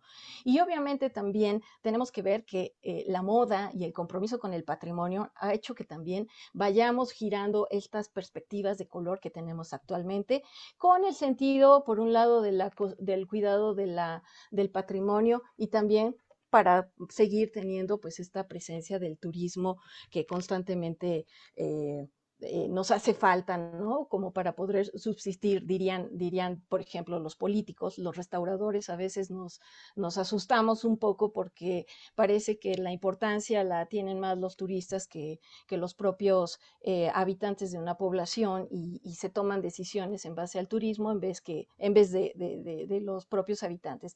Y en este sentido, pues también eh, los que vivimos en ciudades patrimoniales, parece que nos tenemos que someter a estos reglamentos que por ahí mencionaba también el, el doctor José Manuel en este sentido. Bueno, ah, voy a hablar rápidamente de algunos antecedentes rápidos sobre el uso del color. Obviamente los antecedentes prehispánicos ahí están, ¿no? Eh, el uso del color no era algo desconocido para, para ninguna de las culturas este, mesoamericanas, es decir, eh, tenían este conocimiento, lo utilizaban en sus eh, cerámicas, en sus accesorios, en sus objetos de uso diario. También lo usaban este, en otros aspectos decorativos, como por ejemplo el arte de las plumas, ¿no? En su decoración personal, aquí vemos un escudo con mucho colorido de plumas de, aves de colores, ¿no? Entonces vamos viendo que esto no es desconocido para ellos. Vamos viendo también, hemos visto eh, en, varias ocasiones algunas referencias, por ejemplo, de, algunos, eh, de algunas pirámides o de algunos, por ejemplo, en el Templo Mayor también, ¿no? Las decoraciones a colores de, de las ciudades prehispánicas, ¿no? Y en cuestión de habitación, por ejemplo, es muy interesante hablar de, de este palacio del Quetzalpapalotl en, en Teotihuacán, en donde podemos eh, ver todavía los vestigios del color que adornaban los corredores y los patios eh, de, estos espacios. Entonces, eh, no es algo perdido. Por ejemplo, vemos aquí otra imagen del Palacio de Atetelco, igualmente en Teotihuacán, en donde vamos viendo esta decoración que por ahí también el, doctor José Manuel iba mencionando, ¿no? La, la presencia y el sentido de identidad que tienen muchos de los pobladores con el interior de sus espacios y con este trabajo de la pintura mural. Usos de colores un poquito ya más arriesgados, ya no solo el, rojo y el blanco y los negros, sino los azules, eh, muy relacionados con la cultura maya, ¿no? Y bueno, y qué mencionar de, toda la zona de Bonampak en el sentido del uso del color eh, en interiores y en exteriores. Entonces, bueno, eh, de alguna manera la pintura mural exterior no solo la interior, sino también la exterior, pues está muy, muy enfocada y relacionada con la vida cotidiana y del gusto de los pobladores. Aquí quiero hacer una, referencia eh, en, el, en, este documento de la historia verdadera de la conquista de la Nueva España, del libro de que escribió Bernal Díaz del Castillo, en donde en uno de los capítulos, y no, no quiero decir en uno de los capítulos, porque son varios de los capítulos en donde habla de cómo va llegando a los pueblos, ¿no? Y, narra y los va describiendo, pero es muy interesante cuando llega a la parte de Coyoacán y dice que había más de seis mil viviendas pintadas de blanco que parecían plata. Y este, y constantemente se habla de las, de las casas blanqueadas blanqueadas de cal. Entonces, bueno, esto es interesante porque vamos viendo que desde la época prehispánica vamos encontrando esta aportación de los aplanados de cal, em, tal vez en algunos lugares como para ir iluminando un poquito el interior o en el exterior, este, que, que, vayan, que no se vaya quedando el material así tan, tan, tan imbruto, digamos, ¿no? Sino que también tenían esta relación de la cal como parte de la protección higiénica, es decir, para evitar que los animales, las hormigas, los bichos se subieran, ¿no? Entonces, la cal siempre ha sido un, material que además tiene esta cualidad, digamos, de, de, limpieza, es higienizante, digamos, también. Entonces, en ese sentido, eh, aplanar las casas por dentro y también por fuera, pues permitía que no se metieran los bichitos a la, a la pared ni que tampoco se, se, fuera deteriorando el, material de los que estaban hechos los, los muros, ¿no? Em, también se habla de que hay una serie de tierras, de colores, que ya utilizaban eh, las culturas, las diversas culturas prehispánicas, que revolviéndolas con la cal, pues nos daban otras tonalidades y que actualmente, pues bueno, como estamos viendo aquí algunas de estas casitas, igual se pueden seguir combinando con, con, con los colores y por eso se podían tener algunas casas con estos tonos. Sabemos que la pintura a la cal, pues a veces expuesta al sol y al agua, pues a veces se va diluyendo, ¿no? en ese sentido, pues a veces vamos viendo que se, que se pierden también estos tonos, ¿no? Bueno, eh, digamos que en cuanto a los antecedentes coloniales, tendríamos que decir que la pintura mural se convirtió en la decoración por excelencia Aquí vemos un par de ejemplos eh, en la Casa del Deán en Puebla, eh, un poco diferentes a todo lo, que generalmente vemos en este sentido de las órdenes religiosas, ¿no? Vemos una cenefa ya más colorida y vamos identificando aquí estos colores en los interiores, como mencionaba el doctor José Manuel, seguramente más conservados que en el exterior, porque pues en el interior no están tan expuestos ni a la lluvia, ni al ni al, ni al sol, ni nada, ¿no? Entonces, bueno, en este sentido, pues vamos viendo que eh, cada vez las decoraciones de la pintura son más arriesgadas, a veces las encontramos en patios interiores abiertos, ¿no? Pero este, siempre ya esta, esta mm, forma de solucionar el vacío, ¿no? Aquí vemos un, guardapolvos de Yuriria, ¿no? Y entonces vamos viendo cómo de alguna manera este, tenemos esa necesidad de, de, tener esta presencia del color, ¿no? Eh, en este sentido, vemos que los colores, las formas, los temas cada vez son más, más interesantes, ¿no? Más, más, eh, se aventuran mucho más, ¿no? Aquí vemos, por ejemplo, algunas escenas del Génesis en estas capillas abiertas en Ixmiquilpan. Y luego vemos también esta sobresaturación también del siglo XVI en Malinalco, en donde vemos eh, una monocromía, aquí no es eh, policromía, pero, pero a pesar de eso vemos toda la riqueza y la necesidad de ir cubriendo los espacios, ¿no? Esta, esta pintura mural que es tan rica y que nos, da, nos va dando además una clase de, de zoología y, de, este, y, también de, de, la vegetación que había en, en, en ese momento en los lugares, ¿no? Entonces, bueno, esto nos va ayudando también a ir pensando, entonces, si esa es la decoración Em, de los interiores, especialmente en los espacios eh, públicos, como los religiosos, como son estos conventos. ¿Qué pasaba en las viviendas? Bueno, pues eh, podemos ver que en cierta forma podemos recuperar algunas imágenes, todavía algunos grabados que, encontramos por ahí de, algunas casas del siglo XVI, en donde notamos que a lo mejor el aplanado, la pintura no era tan, tan importante, sino más bien, eh, pues bueno, terminar la construcción y a lo mejor dejar eh, visible los sillares, ¿no? La, la, de toda la fachada solamente dedicarle atención a la portada eh, y bueno, y así todavía nos quedan algunas construcciones como, como este palacio ¿no? de, Hernán Cortés, en donde vemos que la cantera, por ejemplo, esos son los colores ¿no? de que vamos a empezar a tener en el siglo XVI, el uso de la piedra, el uso de, la, de las, ¿cómo se llama?, de las canteras diferentes, diversas, ¿no? grises, eh, verdes, eh, rosas, ¿no? Y ya en algunos lugares empezamos a definir una parte un poquito más en forma, incluso en lo, en lo que son los relieves eh, sobre las piedras, hay algunas que todavía nos quedan con detalles de, de, color. Y bueno, eh, en cuanto a los estilos, que por ahí también mencionaba la doctora Lourdes, pues también van definiendo estos, estos colores de la, de la ciudad, ¿no? Entonces, bueno, vemos, por ejemplo, aquí eh, la parte trasera, bueno, lateral y, trasera del convento de Cholula, en donde vemos que eh, pues no había mucho interés en poner todo el aplanado en toda la, la, la, construcción, ¿no? sino que más bien se centra en ciertas áreas de la, del, del, templo. y, lo vemos en muchos conventos del siglo XVI, donde se, nota eh, todo el trabajo de la sillería, la parte más trabajada de las portadas en una cantera un poquito más, más eh, limpia, más trabajada. Entonces, bueno, nos damos cuenta que, que esos son, aquí estamos en Actopan y nuevamente vemos aquí eh, como tanto el portal de peregrinos como la portada del templo, pues bueno, eh, el color que, encontramos son, son estas canteras rosas, ¿no? Y bueno, ya esta es interesante porque cuando vemos aquí ya el torreón aquí de Actopan eh, pintado en un color crema, ¿no? Pues bueno, yo por ahí tengo otra fotografía donde está pintado de color marrón, en fin, vamos viendo que estas, pues bueno, son, son, son cambios que, que van teniendo con, con el tiempo. Sin embargo, por ejemplo, el de San Francisco de Puebla, pues lo vemos aquí todavía eh, con su material eh, en bruto, ¿no? Sin, sin, sin, ningún aplanado,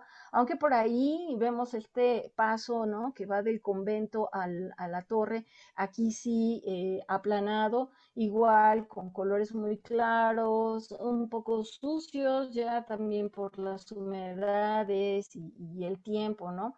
Sin embargo, al, hacer el comparativo con el resto del conjunto de, Tlaxcala, pues también vemos igual, ¿no? Lo, mismo con la capilla de indios, eh, algunos restos de aplanados igual, eh, pero vemos atrás el trabajo de la sillería y bueno, la portada del, templo que es sumamente sencilla, en donde eh, aquí sí no, no vemos restos de, de aplanados, sino prácticamente el trabajo de la piedra, ¿no? Este, de la entrada con su, con su alfiz y, todos los detalles en piedra. Entonces, bueno, nos vamos dando cuenta que eh, esta casa, por ejemplo, los, poblanos que nos están viendo o oyendo, como dijo la, arquitecta, este, pues bueno, eh, reconocerán aquí igual estas construcciones, pero así como mostró el, el doctor José Manuel algunas imágenes, es interesante ver que efectivamente muchos de estos colores pues van obedeciendo a las modas, ¿no? De tal manera que cuando vemos alguna fotografía de, muchos años atrás,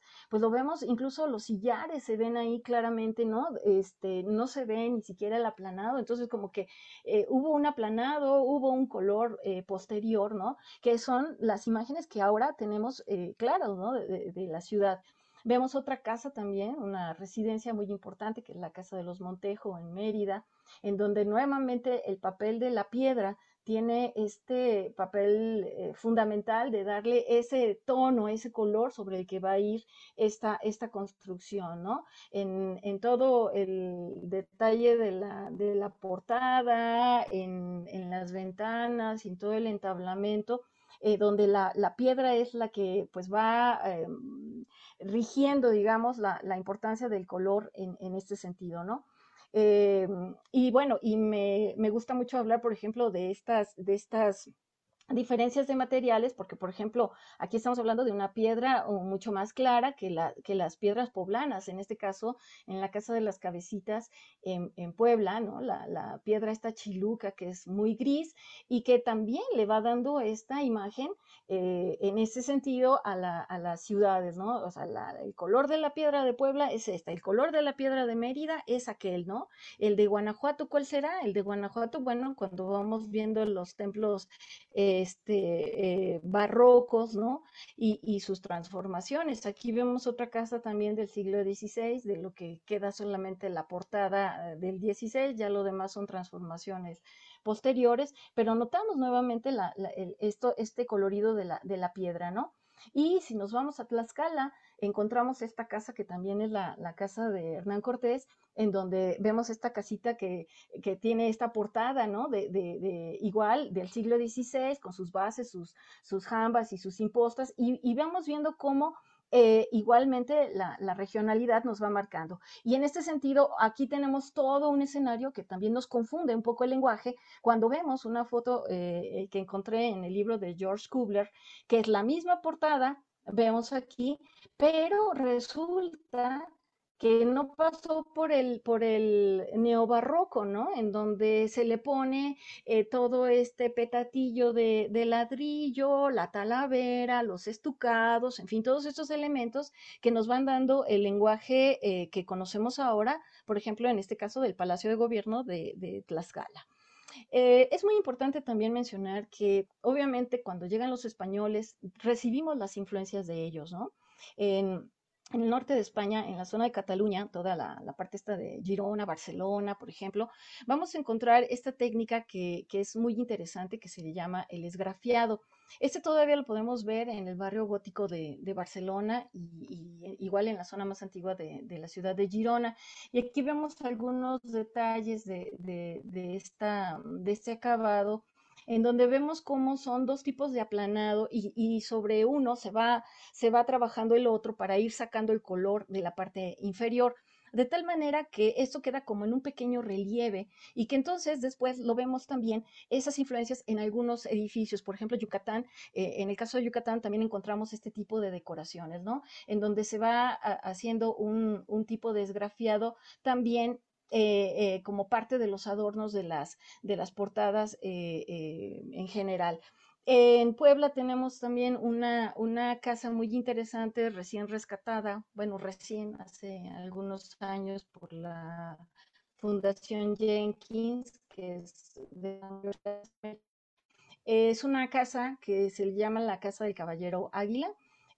como pueden ver, ya está toda em, em, restaurada, tienes una portada del siglo XVI, es una casa del siglo XVI y, terminada ya, eh, eh, pues es, barroca, digamos, ¿no? Y vemos aquí la imposta con, este detalle del, caballero águila, y es una casa muy grande, que les repito, se, termina ya en el periodo barroco, pero todo eh, este detalle del esgrafiado también se recupera junto con toda la, el trabajo de, color que tenía esta casa que se encuentra en, el Zócalo, digamos, en la Plaza Mayor de, de Cholula. Este, y bueno, eh, ya entrando al periodo barroco, es muy importante también mencionar el trabajo de la piedra, ¿no? Entonces, eh, si tuviéramos que decir, Oaxaca es verde, ¿no? Su, piedra es verde. Y en ese sentido vamos viendo muchas de las viviendas importantes, ¿no? Que van combinando sus portadas, sus marcos, sus entablamentos, sus pilastras, ¿no? Y en donde después se va completando, perdón, toda la, parte del el planado de los colores, eh, en colores, ¿no? Ya, ya más modernizados. Lo mismo le sucede a Guanajuato. Guanajuato tiene eh, estas, estas casas barrocas, esta es muy importante. Eh, porque digamos que es de las, de las pocas que nos va quedando, porque Guanajuato se fue transformando igual en, en, el eclecticismo del siglo XIX.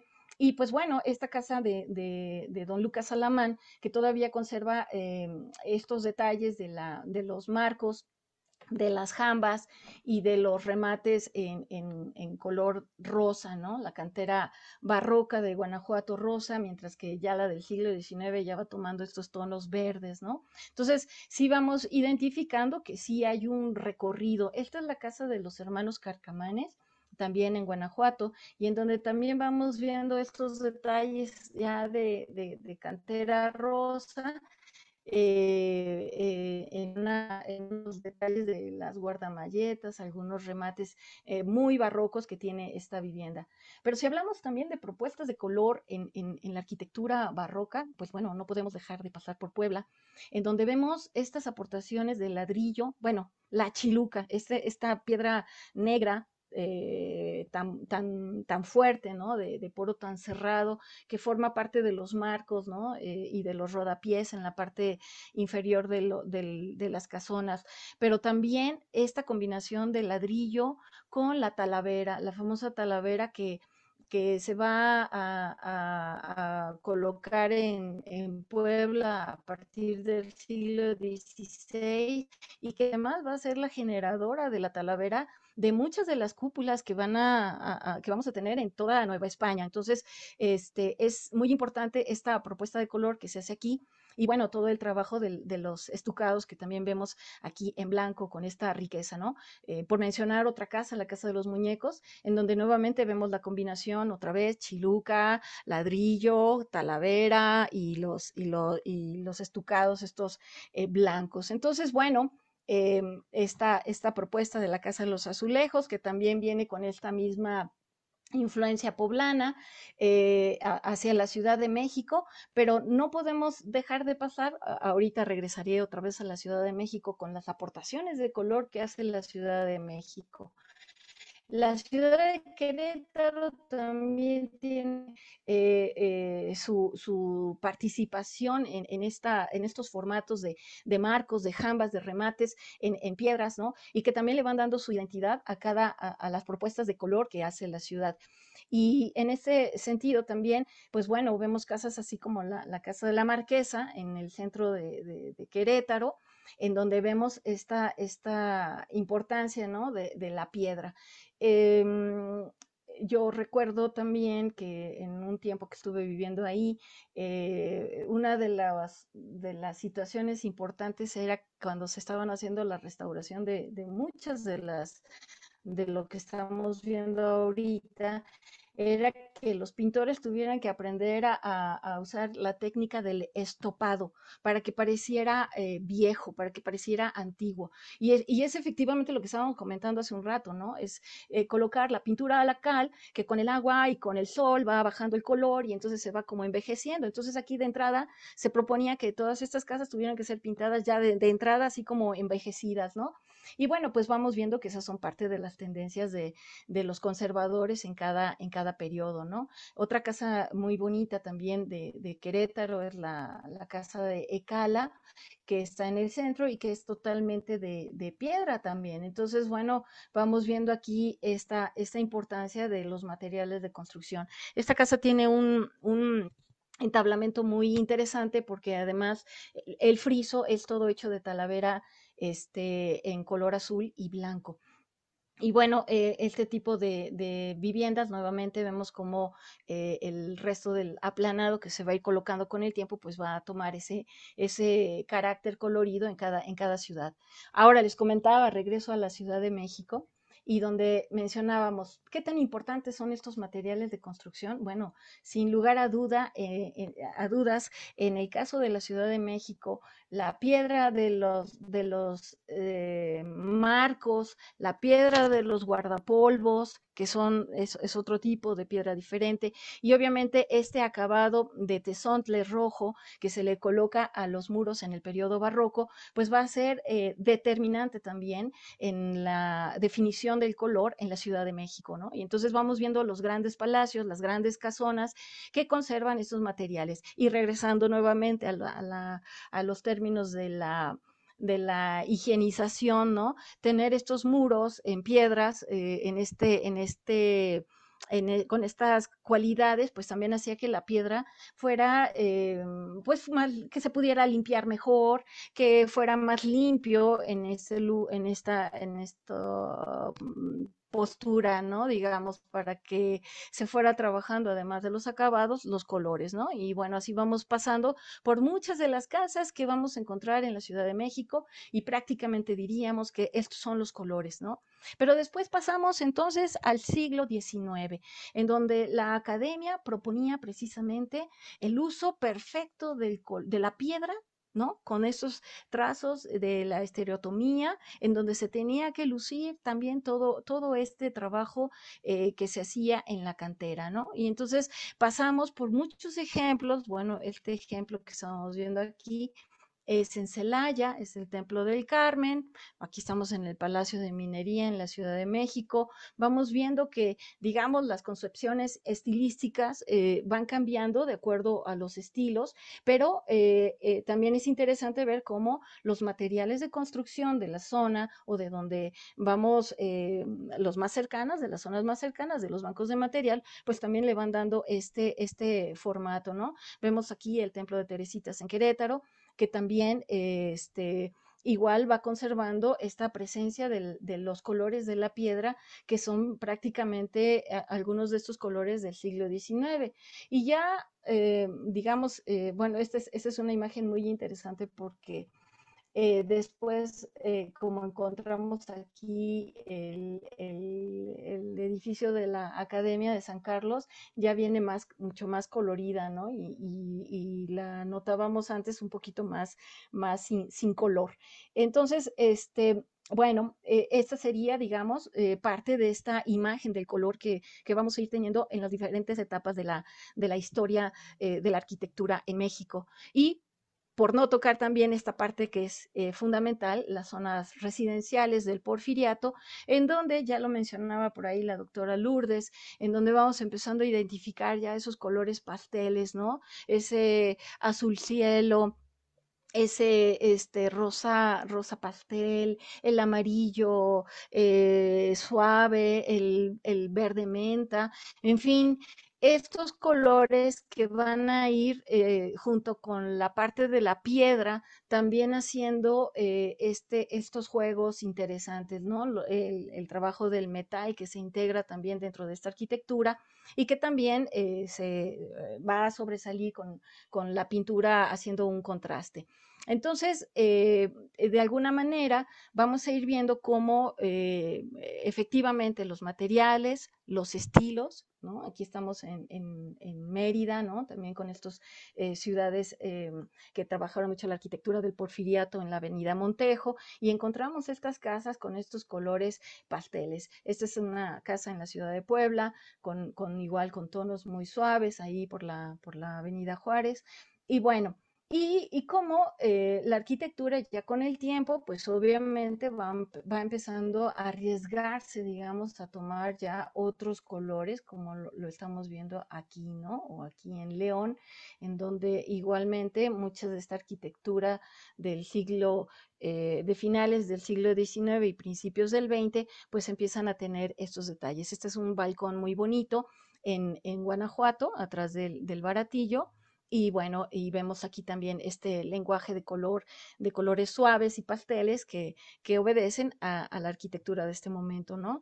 Las casas, los pueblos en donde son, eh, se trabaja, por ejemplo, la minería, es muy importante ver este tipo de tejado metálico, también ya rojizo, este, y que de alguna manera también va dando entrada a, estas propuestas de, de color, ¿no?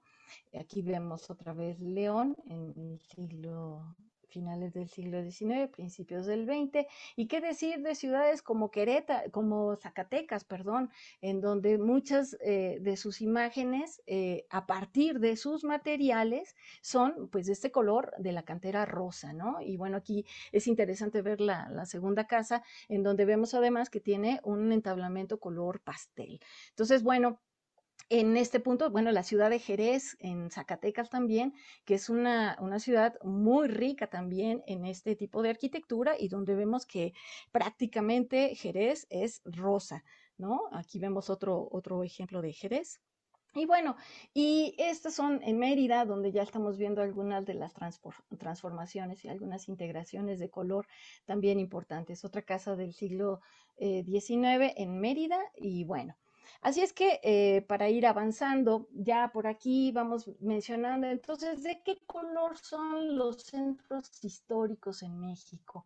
Por aquí la, doctora Lourdes mencionó que cuando estaban pintando un templo dijeron, no, es que el, eh, está de rojo porque es el del PRI. Pues eso se ha oído en todos lados. Así es que en algún momento cuando esto se pintó de azul, muchos se enojaron que porque es panista, que porque eh, si es este amarillo, que si es del PRD, y en fin, e, esto es muy interesante en lo que se refiere a la definición de los colores, ¿no? Em, quiero ir mencionando, esta es la calle del Truco en Guanajuato, en donde vamos viendo una serie de casitas también en diferentes colores, eh, en la parte del, del baratí, de, perdón, de San Roque, eh, igualmente este, este callejón que es muy bonito y que en algún momento eh, se premiaba por la por la armonía y el cuidado de los barrios aquí en Guanajuato. Y este, este callejón, pues también está a un lado de San Francisco, que también tuvo un, reconocimiento, eh, se llama El Potrero, y eh, precisamente por la armonía de sus colores. Eh, San Miguel de Allende es, es interesante también que de pronto vemos estas estos ejemplos que se salen como un poquito de la, de la, de la línea, digamos, y, y, esto también es de Querétaro. Entonces, vamos, vamos a ir comentando cómo la, las modas, porque esto es en Oaxaca, van a ir dando colores que a lo mejor nunca se habían dado y que de, de, alguna manera todos estos ejemplos que les estoy mostrando, pues son parte de, de este fenómeno que podríamos decir es una imposición o es una tradición. En ese sentido, ah, les hablaba yo de un compromiso y hoy que estamos celebrando pues este el Día de los Monumentos, es importante mencionar que México eh, tiene una posición muy importante dentro de, estos reconocimientos. Tenemos el séptimo lugar a nivel mundial y el primer lugar eh, en América en tener todos estos patrimonios. De todos estos patrimonios es importante mencionar que tenemos 10 ciudades eh, reconocidas como patrimonio de la humanidad y, digo así 10, pero la realidad es que al meter en, esta lista el camino real de tierra adentro, estamos integrando otro tanto de ciudades que fueron reconocidas, digamos, dentro de ese gran paquete de, de, de, de, camino real de tierra adentro. Pero lo que, me, lo que me hace importante mencionar esto es que estas ciudades han sido reconocidas no por su catedral, no por su basílica, no por la placita principal, sino porque son sus centros históricos.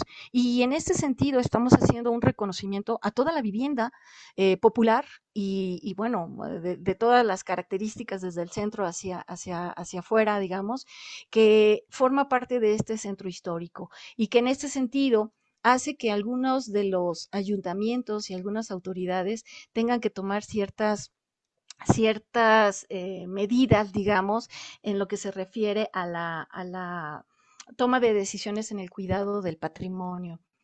México actualmente tiene 35 sitios de patrimonio mundial eh, inscritos eh, en la lista de, UNESCO. Estamos en el séptimo lugar después de Italia, de China, de España, de Francia, de Alemania y de India.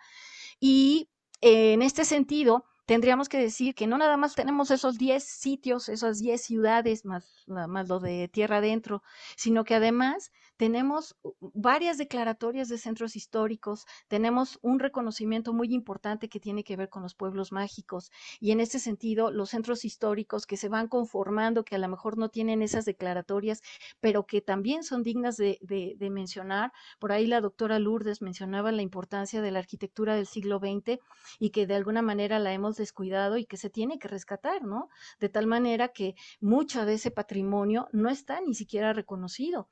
Así es que tenemos eh, una gran cantidad de monumentos, en, este sentido, como diría Elina, tanto históricos como artísticos, que necesitamos proteger. Y en este, además de nuestro patrimonio arqueológico, que por ahí eh, también tenemos y que, bueno, ahí sí no le metemos mano, mano pero, pero en este sentido sí. De todos estos, de estas ciudades es muy importante hablar de Tlacotalpan, Veracruz. A mí me parece que es importante hablar por dos, por dos puntos, ¿no? El primero es un reconocimiento que a diferencia de las otras ciudades, estamos hablando de una ciudad con un patrimonio eh, vernáculo, en donde se le abre la puerta también a este reconocimiento de un patrimonio que a lo mejor no es tan antiguo, no tan antiguo como los conocimientos que han hecho que este tipo de arquitectura permanezca e, en, en ese sentido. Eh, de tal manera que, por ejemplo, muchas de estas construcciones, pues no son tan antiguas, a lo mejor muchas de ellas son de, del siglo XVIII, XIX, XX, y yo diría que ni siquiera XVIII, XIX, XX, muchas de ellas, ¿no? Y que han permanecido, pero también han permanecido principalmente esos conocimientos constructivos. Y ese es un punto. Y el segundo punto es eh, por, esta, por esta propuesta de color que, que tiene eh, Tlacotalpan y que de alguna manera también ha sido muy criticada porque dicen que, bueno, igualmente ha sido expuesta a, las diferentes, eh, ¿cómo se llama? Eh, productoras de pinturas de colores como Comex, que incluso hace, hace los catálogos para, para promocionarse en, en este sentido, ¿no?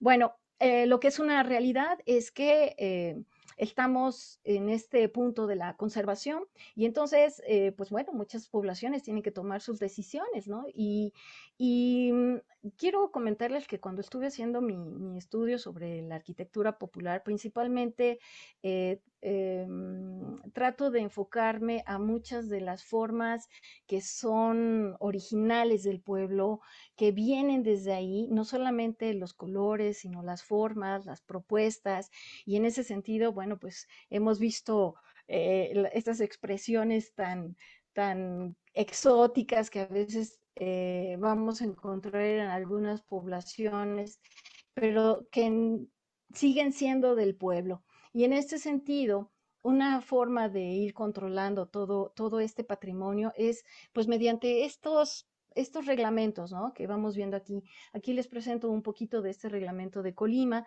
en donde vamos viendo cómo se tiene que usar el color, de qué color los guardapolvos, de qué color los muros. Y si combinas esto con eso y hasta te dan una, una serie de combinaciones para decirte cómo va y cómo es y demás. Y en este sentido, Aquí tendríamos que hablar un poquito sobre, ¿es la identidad de los pobladores o es la identidad de lo que queremos ver los turistas cuando vamos a estas ciudades, ¿no? Entonces, en este punto vamos viendo que efectivamente una de las formas más claras de tener orden es decirles, pues, qué tienen que hacer y si limito los colores, pues ya tengo el orden. Si no, eso se sale de control.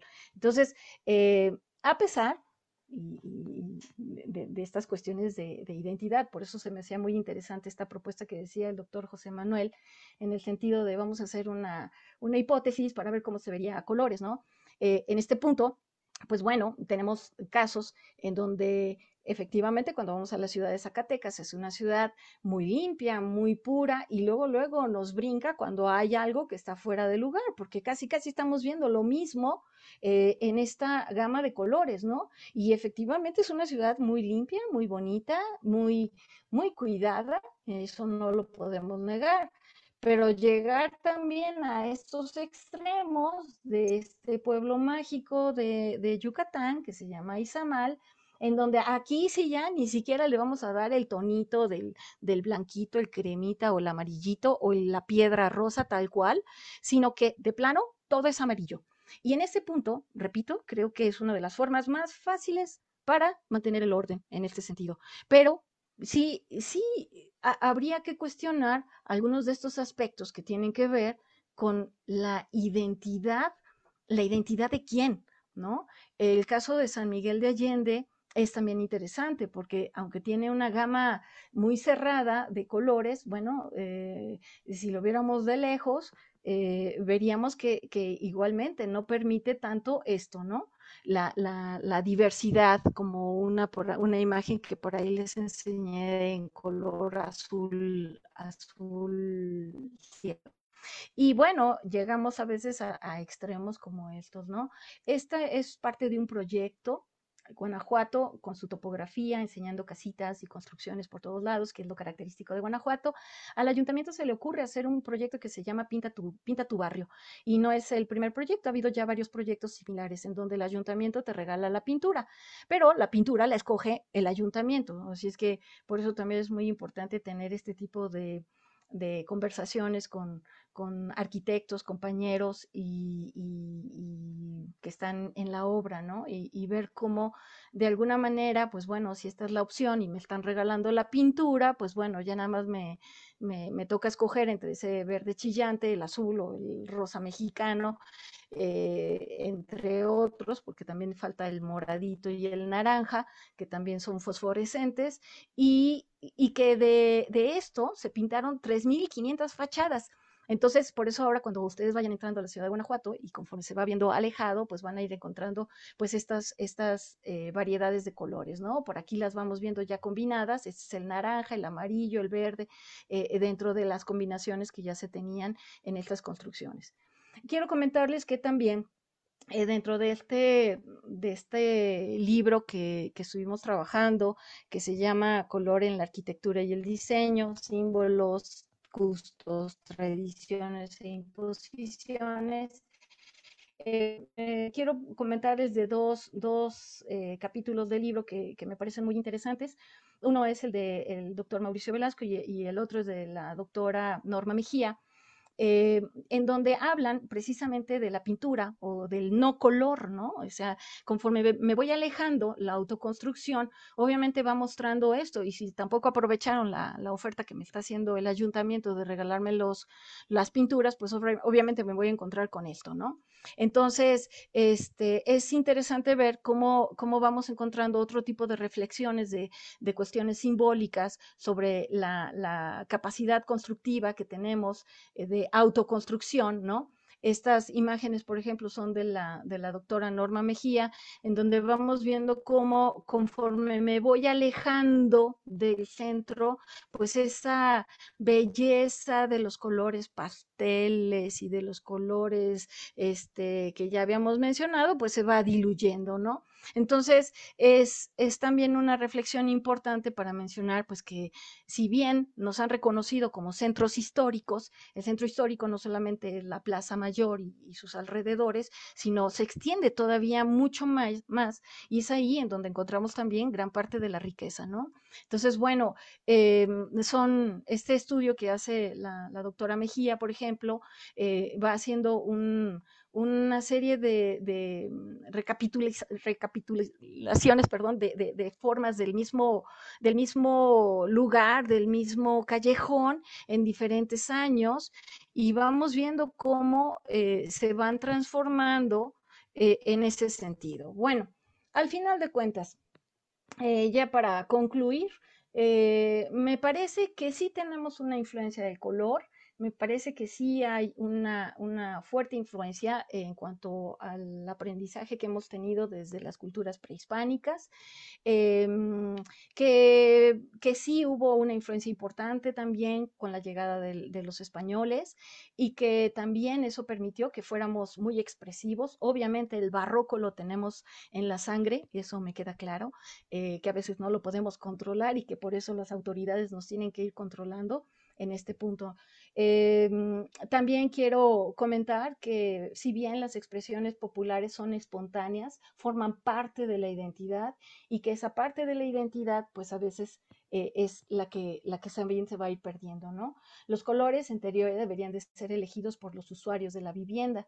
Y bueno, se ve también que en todos estos lugares y viendo todo el patrimonio que tiene México, pues hay un compromiso eh, de las instituciones, de los gobiernos que controlan el uso del color en estos espacios arquitectónicos y en estas ciudades, ¿no?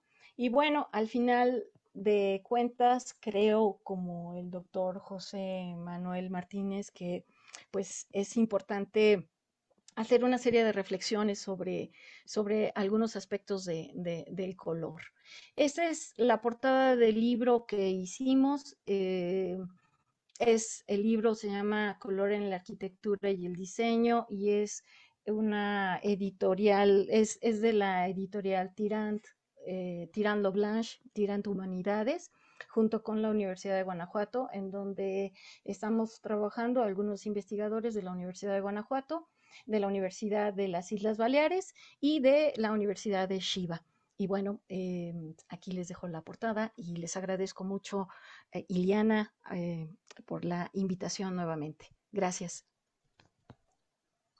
Muchas gracias, doctor Alma, por su presentación. Sin duda, eh, al igual que las otras, bastante interesantes, bastante tema, una investigación que sin duda yo creo de manera personal que no ha sido fácil.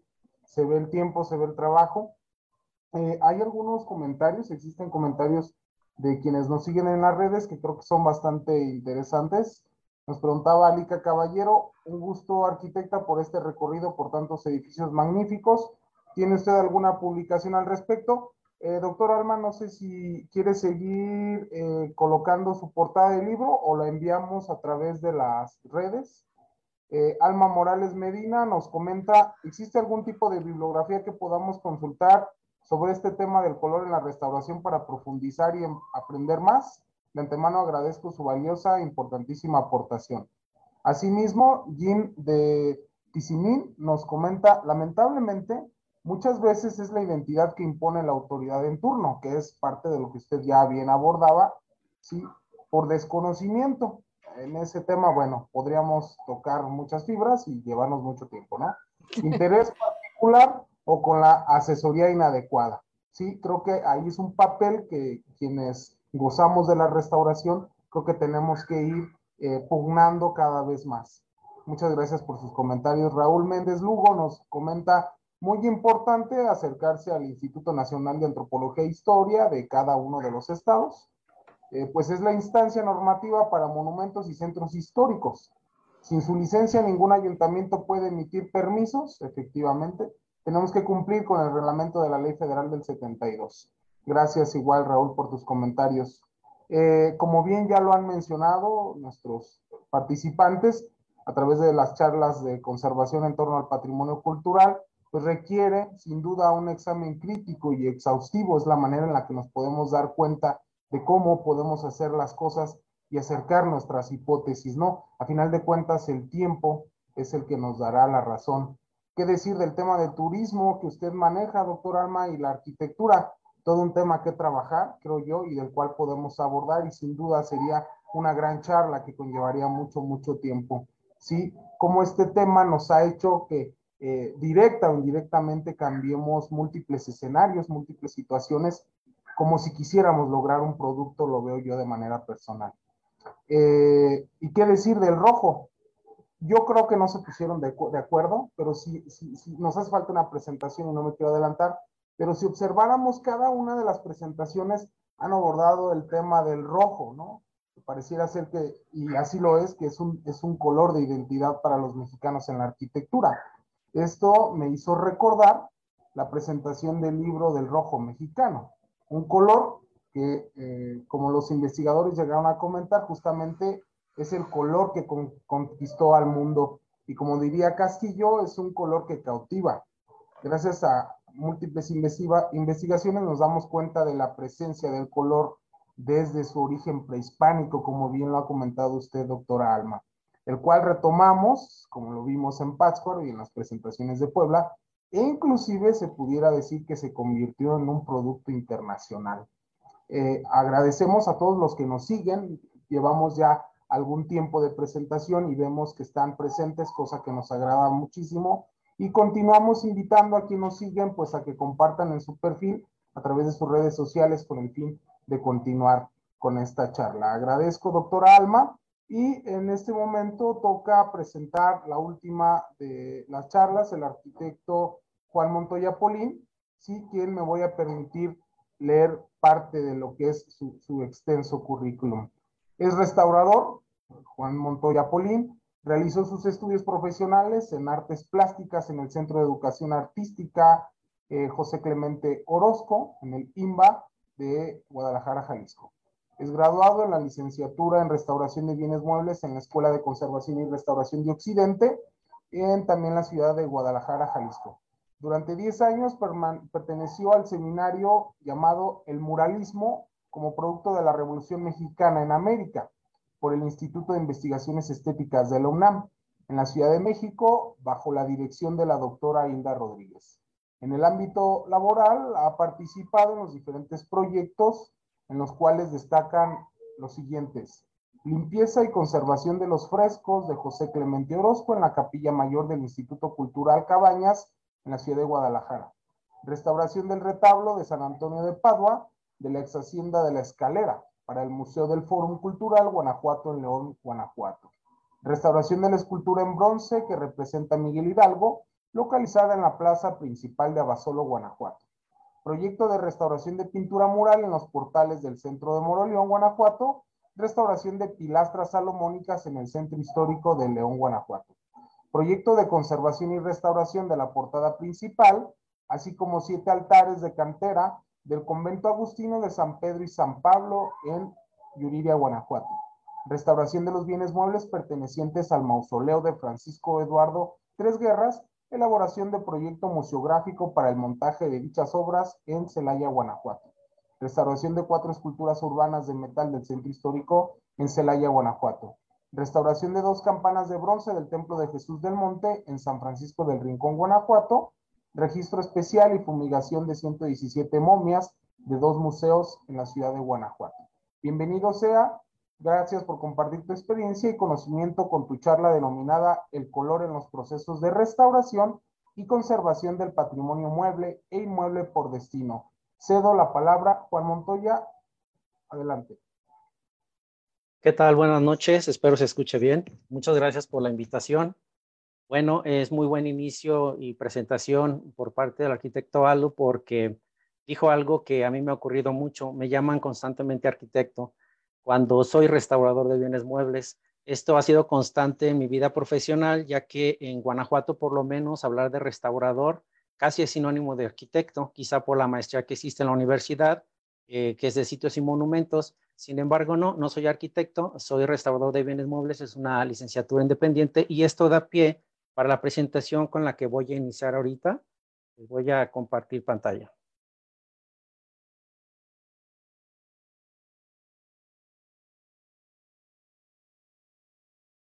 Espero que sí se vea.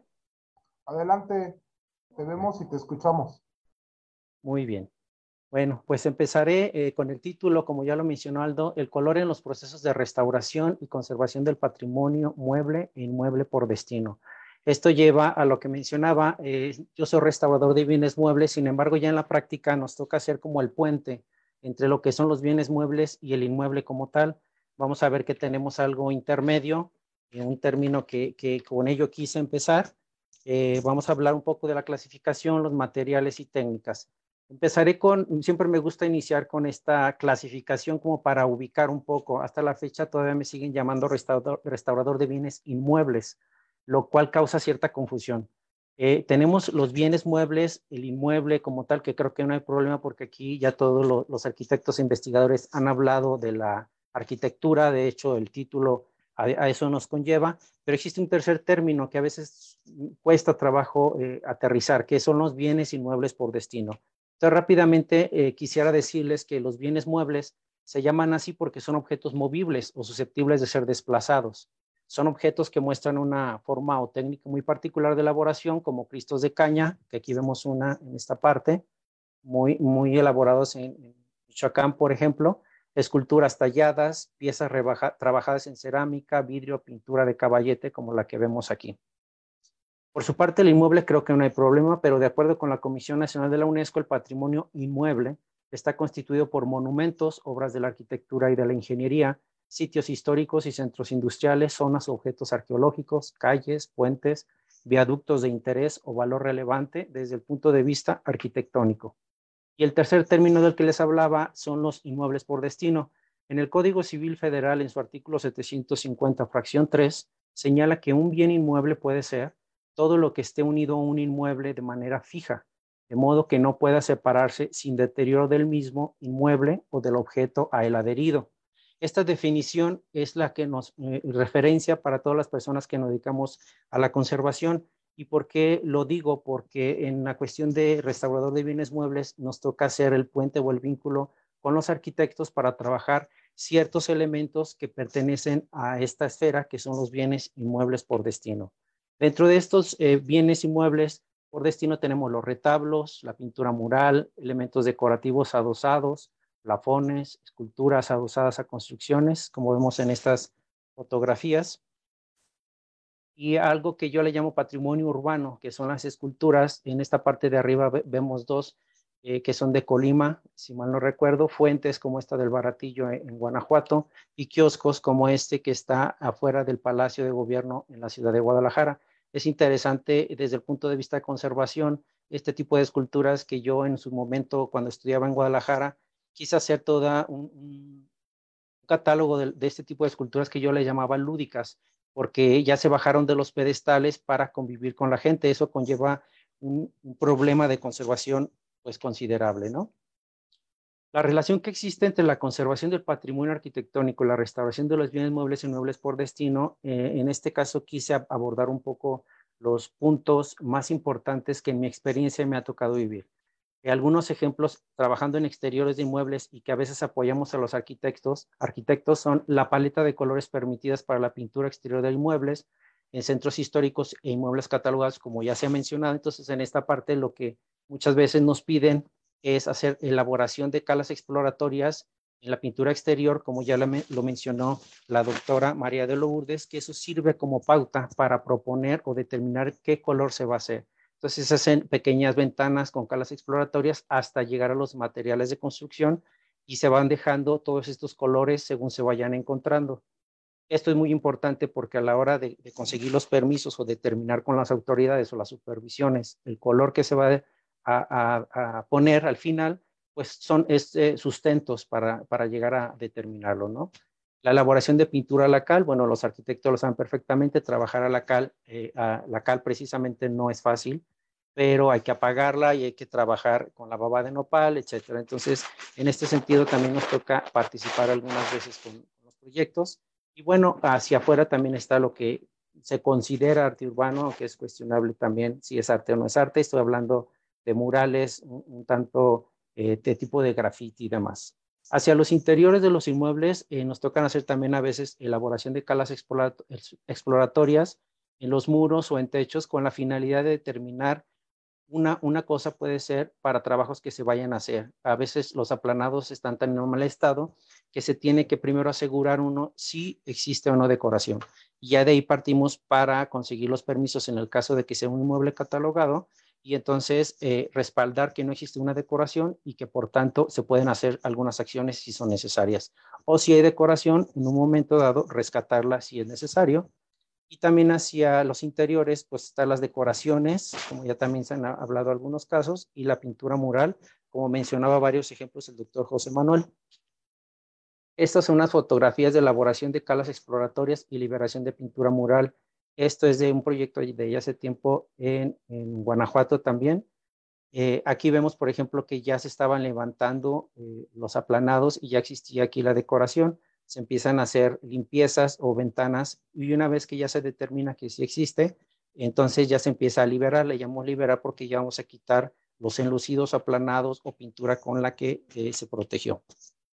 Quise también tratar un poco el tema porque al final de cuentas trabajamos siempre con la materia, a pesar de que tenemos en consideración cuando conservamos o restauramos un bien, tenemos que considerar otros este, valores que pueden tener el estético, el histórico, el artístico, pero al final de cuentas es la, materia la que va a contener todos estos valores, ¿no? Entonces, de manera general, una pintura como término genérico está compuesta principalmente por un material que da el color, pigmento, un medio en el cual se dispersa dicho material y un vehículo que ayuda a la aplicación. El, material dispersante eh, muchas veces es lo que da pauta a la técnica, hablando de técnicas pictóricas. Por ejemplo, si es una eh, una pintura la cal, pues la cal es la que dispersa los, los materiales, pero también si usa un óleo, pues sabemos que, que hay aceite, etcétera. Entonces, básicamente son como se compone, ¿no? Eh, aquí yo quise hacer un poco la diferencia de lo que es un pigmento de un colorante. Dentro de los pigmentos, estos son productos coloreados, sólidos, insolubles en el agua y los disolventes orgánicos generalmente son productos minerales. Para que puedan ser utilizados en pintura, los pigmentos deben ser molidos muy finamente al mezclar los pigmentos con el aceite o la disolución de resina pueden formarse grumos. Estos se destruyen pasando las pinturas por unas laminadoras. Entonces, dentro de los pigmentos tenemos los orgánicos, que la mayoría están hechos de compuestos químicos derivados de plantas, carecen de firmeza a la luz, como clase, tiene, tiene mayor tendencia a ser solubles, no están por fuerza compuestos enteramente de materia orgánica y en muchos casos se combinan sales metálicas como de bario, aluminio, tuxteno, etcétera.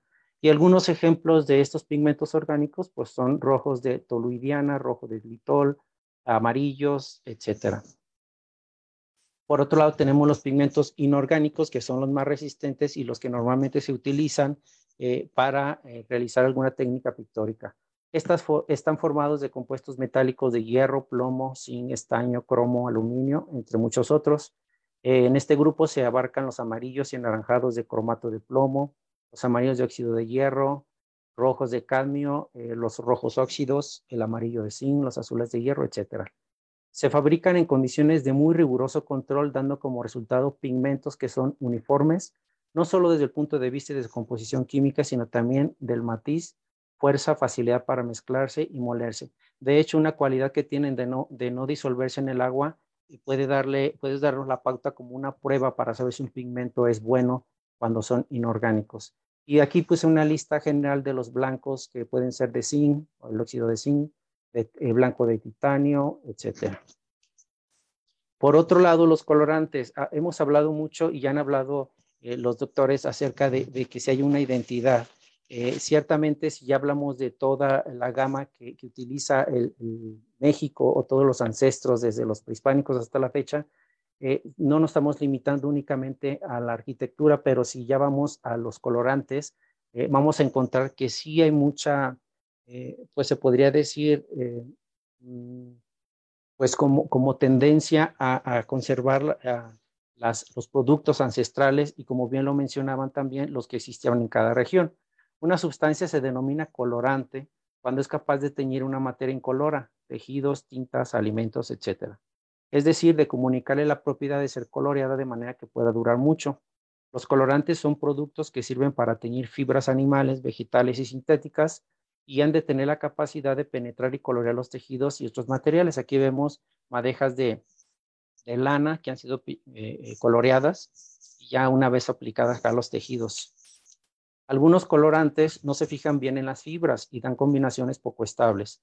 En estos casos se recurre a un intermediario que es el mordiente, que como posee igual afinidad con la fibra y con la sustancia colorante, se fija sobre la primera y forma después un compuesto insoluble con la segunda.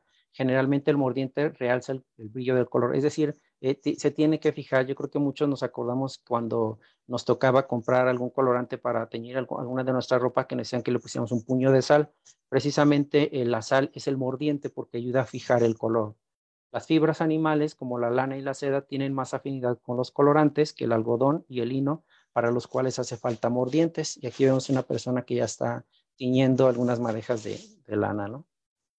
Dentro de las sustancias colorantes vegetales tenemos la rubia, el índigo, la gualda, que está denominada eh, eh, de los tintorios como hierba de los judíos, el campeche, que ahí viene mucho la madera, que son rojos, y algo que es muy conocido y que en su momento se decía que valía más que el oro época colonial, que era la cochinilla que es un insecto originario de México, se cogen estos animales en el momento en que las hembras van a efectuar la puesta y se echan en agua hirviendo.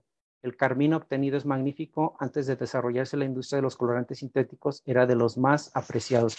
Y aquí vemos en esta imagen el nopal con la cochinilla eh, cuando todavía está viva. Aquí ya están los insectos muertos y de ahí se saca el carmín y que se utiliza mucho, creo que hasta la fecha todavía, para teñir o pigmentar algunos jugos, por ejemplo, en labiales y demás. Otros productos, eh, se puede ser el kermes, procedente del Coculus ilicis, insecto de las encinas verdes. En Francia se conoce como polvo rojo oscuro y el púrpura del murex, que este es un caracol, aquí lo vemos. Eh, aquí tiene el caracol. Antiguamente se tenía que matar el, caracol para, para sacar la, tintura, que es un púrpura muy intenso, pero afortunadamente esto se da mucho en Oaxaca Afortunadamente ya ahorita se cultivan y ya se pueden extraer sin tener que matar al animal. Ya han hablado los doctores también de, las escalas que existen. Ya pasamos un poco ya a estandarizar o a normalizar un poco los colores para tener una guía y saber qué colores se proponen. Entonces, para ello se utilizan guías como la escala de Pantone, que es esta, o la tabla de Munsell, que es esta, que normalmente o nació hasta donde yo sé, para identificar los tonos de los suelos y de las tierras. Como ya se mencionó también, un inmueble eh, por reglamento en, los eh, departamentos o secretarias de imagen urbana de cada municipio, eh, hay, como en este caso de, San Luis Potosí, existe ya una, una tabla, una paleta de colores que los centros INA dan autorización para que puedan realizar la, la, pintura de inmuebles. ¿no? Estos son algunos ejemplos actuales en el centro histórico de Celaya, por ejemplo en pleno centro histórico. Esta es la Casa del Diezmo, un edificio antiguo. Y si vemos, pues volvemos otra vez, como ya, ya lo han mencionado, al rojo. Al rojo óxido lo vamos a encontrar yo creo que en todos los centros históricos. Estas son las decoraciones urbanas que les decía. que puede ser cuestionable eh, si son arte o no son arte, sin embargo son parte eh, de, la, del patrimonio y, que, que, van integrándose de alguna u otra manera, ¿no? Entonces aquí también existe, eh, puede haber influencia puede haber, eh, pues tener un poco de, presencia y, ayudar o no ayudar a toda la vivencia de lo que es un, centro histórico. La pintura mural, como sabemos, pues desde, desde la época colonial, esto es en Actopan, es una grisalla, y estos dos son, son murales de Chávez Morado de 1955 más o menos, la Lóndiga de Granaditas. Aquí es importante pues mencionar la técnica al fresco, que es una de las más difíciles de realizar, porque la cal eh, no, no permite, no, y algunos pigmentos los puede quemar, entonces la paleta, pues no es que sea reducida, pero sí hay que considerar qué pigmentos se van a utilizar. Bueno, yo quiero mencionarles aquí algunos casos de restauración de patrimonio que creo que tienen mucha referencia con el tema de, que nos ha tocado hoy, que es el color. Y voy a empezar con la restauración de las rejas del Mercado Hidalgo en Guanajuato. Esto fue en 2011, ya hace tiempo. Esta la vemos una fotografía antigua. Esta es la parte que trabajamos. Eh, bueno, esta y unos arbotantes que están acá. Cuando llegamos estaba así, ya habían sido intervenida.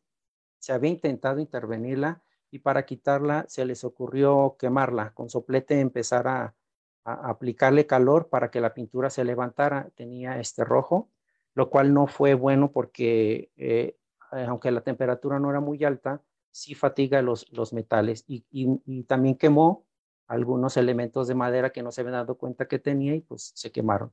Entonces, bueno, así rápidamente, eh, como preámbulo a lo que es el color, eh, quise ponerle estas fotografías, tuvimos que desmontarlas en su momento en la madrugada para llevarlas a taller. Ya cuando las tenemos en taller nos dimos cuenta, lo primero que tenemos que hacer es acercarlas para ver qué colores quedaban de los que nos habían dejado. Y encontramos que había varias capas, entre ellos este verde, que en su momento tuvo, pero sin embargo el rojo estaba, estaba afuera, abajo, perdón. Y aquí vemos cómo ya existen restos, pero también la, la pintura está pues calcinada tuvimos que hacer estas tinas de lavado y implementar esta, estas vigas o esta estructura para con la garrucha voltear las, los, cada una de las puertas que según la experiencia de los herreros que nos ayudaron pesaban alrededor de 500 kilos cada una. Aquí se están haciendo los lavados. Y bueno, pasamos por varios procesos como son resanes, reposición de elementos y demás, pero ya al final empezamos ya con la, cuestión que nos lleva a hoy, que es la pintura. Hicimos una selección de tonos y pruebas de pintura, tanto en láminas como en, la, los elementos mismos de las rejas, para mostrarlas a, a Lina y, obtener este rojo. Este es muy brillante por el flash, pero así fue como fue quedando y al final pues se montaron, ¿no? Entonces, en este caso, como en casi todos los que me ha tocado trabajar, tenemos que ir de la mano con antropología y ante ellos es que hay que gestionar o conseguir el permiso del color.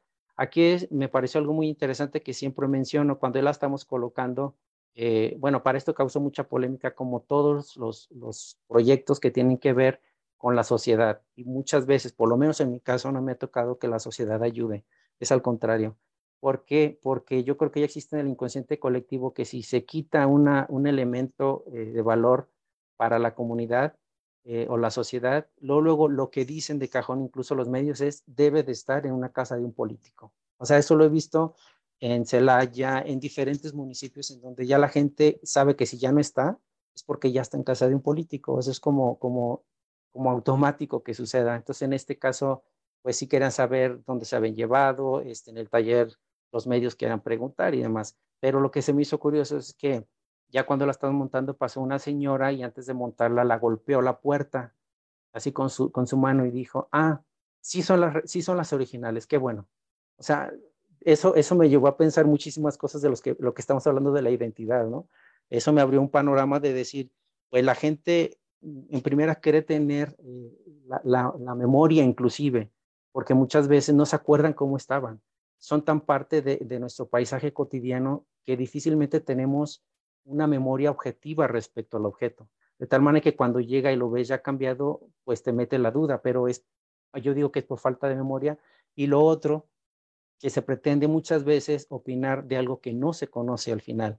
Eso me sucedió también en la Fuente del Baratillo, en el que yo veía en todas, eh, en todas las redes que ponían que sí, que estuvieron metiendo maquinaria y que las dañaron y, hicieron una sarta de mentiras que no tenían idea. Entonces, yo pienso que que la, desinformación ha sido el principal obstáculo para muchos proyectos de esta naturaleza.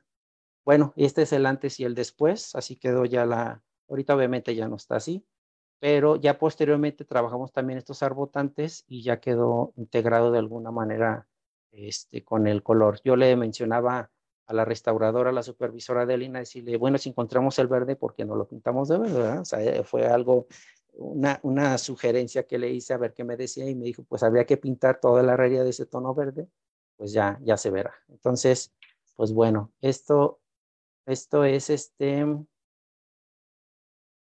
Mm, aquí vemos, por ejemplo, la, carpintería y aplanados de un edificio que es eh, Casa Valenzuela, se conoce así porque ahí vivió un personaje que se llamaba Ciro Valenzuela, que fue algo así como presidente municipal y, este es un edificio que está a un costado del eh, Templo del Carmen. Aquí en este caso lo que me ha tocado, y esto es muy reciente los trabajos que se están haciendo, porque hasta hace tiempo estaba así. Esta, esta es la, la, apariencia que tenía, ¿no? Eh, no quiero decir la original porque eso es muy difícil de determinar, pero se hicieron trabajos para retirar los aplanados, ya están mostrando muchos problemas, aquí está el grupo de arquitectos, pero a nosotros nos tocó trabajar en la parte de la carpintería y aquí es donde viene la cuestión. En la carpintería, eh, a pesar, este edificio para empezar es de finales del siglo XIX, principios del XX, este, y la carpintería eh, tenía hasta nueve capas de pintura de color, entre cremita y blanco. Hicimos algunas calas sin embargo, ya eh, hacer un edificio catalogado también se, tuvo que realizar el, permiso ante Lina y se optó y por realizar, eh, sobre todo, volverlo a, dejarlo como la madera, aunque un poco entintado, ¿no? Pero aquí lo interesante es que el INA, como bien sabemos, eh, no nos permite utilizar en edificios de este tipo barnices muy modernos como de poliuretano, sino que nos vamos a una capa de protección creada con cera, aceite de linaza y resina damar. Entonces, eso fue lo que, lo que se hizo, se eligió el color junto con el dueño y esto fue el resultado. Al final, él se resistía porque él quería meterle poliuretano. Hasta la fecha sigue haciendo este, intentos por realizarlo.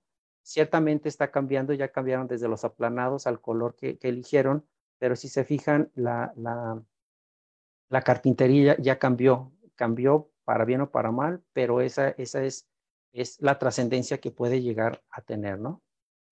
Bueno, ya hablando aquí de la restauración de las pinturas urbanas, me voy un poquito rápido, no sé cuánto tiempo me quede, pero aquí está algo muy interesante, pasamos ya al patrimonio urbano. Eh, los antecedentes de estas cuatro esculturas que nos tocó trabajar en 2016, algunas son del, esta es del siglo XIX, estas ya son más modernas, estas principios del siglo XX, pero a todas les hicieron esta intervención, las pintaron con esta gruesa capa de barniz que hizo un escultor. Eh, lamentablemente eh, hizo lavados con, materiales que no debe de haber hecho y de alguna manera los encapsuló con estas gruesas capas de barniz, lo cual estaba causando deterioro al metal porque quedó ahí encapsulado. Primero hablaremos de esta escultura que es una ninfa tetis, este, es de 1862, es de hierro colado y es francesa.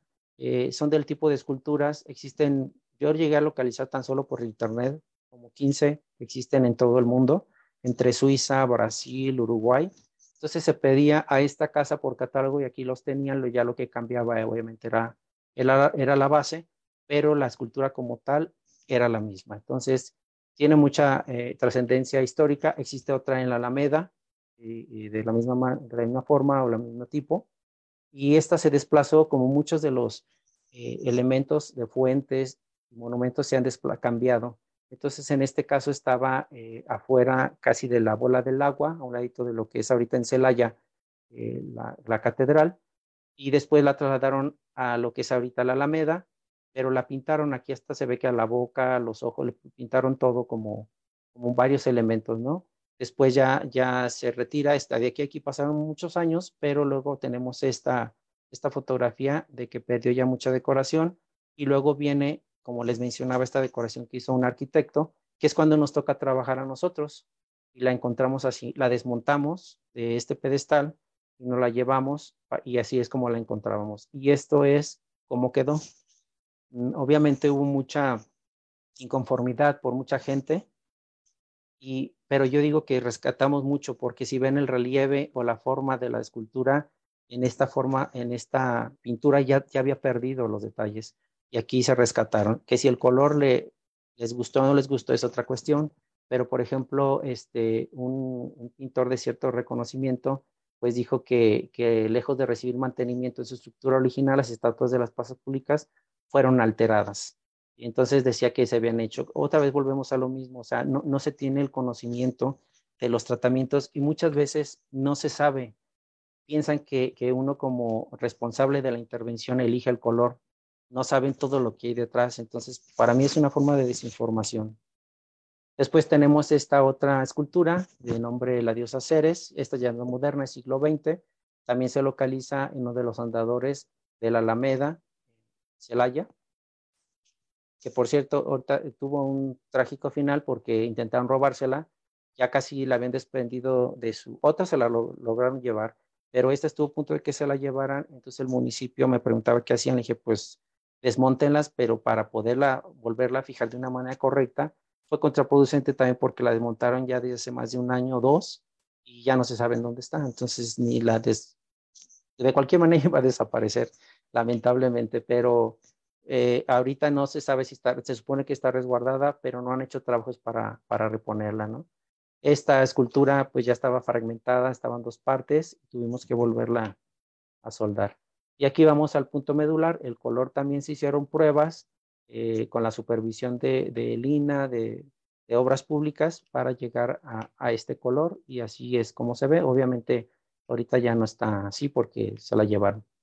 Luego viene el dios Mercurio, que también es de los 70 eh, se dice que es de cobre y estaño. A todos se les hicieron estudios eh, metalográficos para determinar qué metal era, porque era parte de los requerimientos que nos hacía Lina y como intervención tenemos que, realizarlo. Aquí vemos que la gruesa capa, como ya se estaba este, arrugando, se estaba encogiendo, eh, de tan gruesa que estaba y por las condiciones del exterior, ¿no?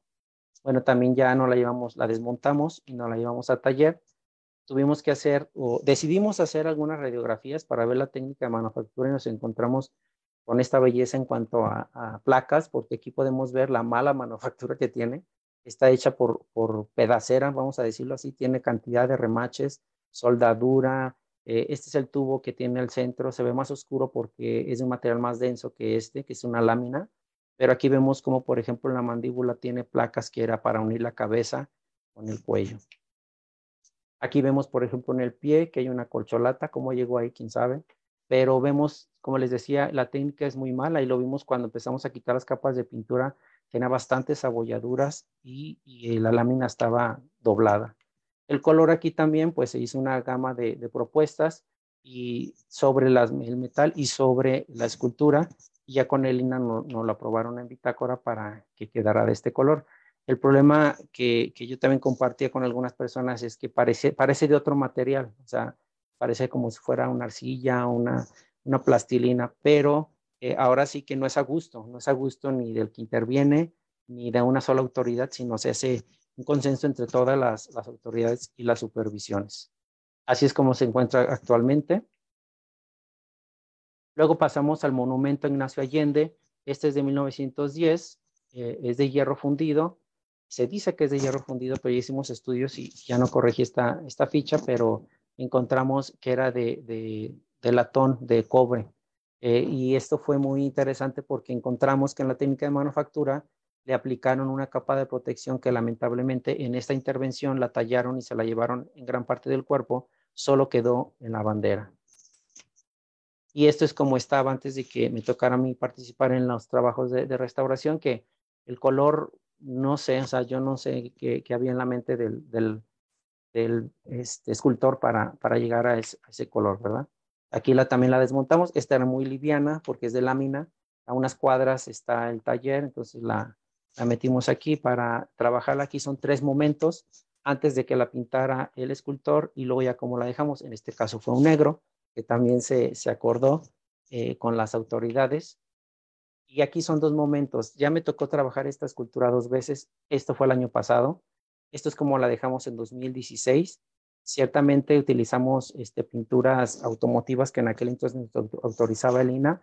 Ahorita ya trabajamos este tipo de pinturas que ahorita les voy a, sin hacer promoción, voy a decirles cuál es la marca porque son pinturas muy buenas. Esto se determinó dejarla en este color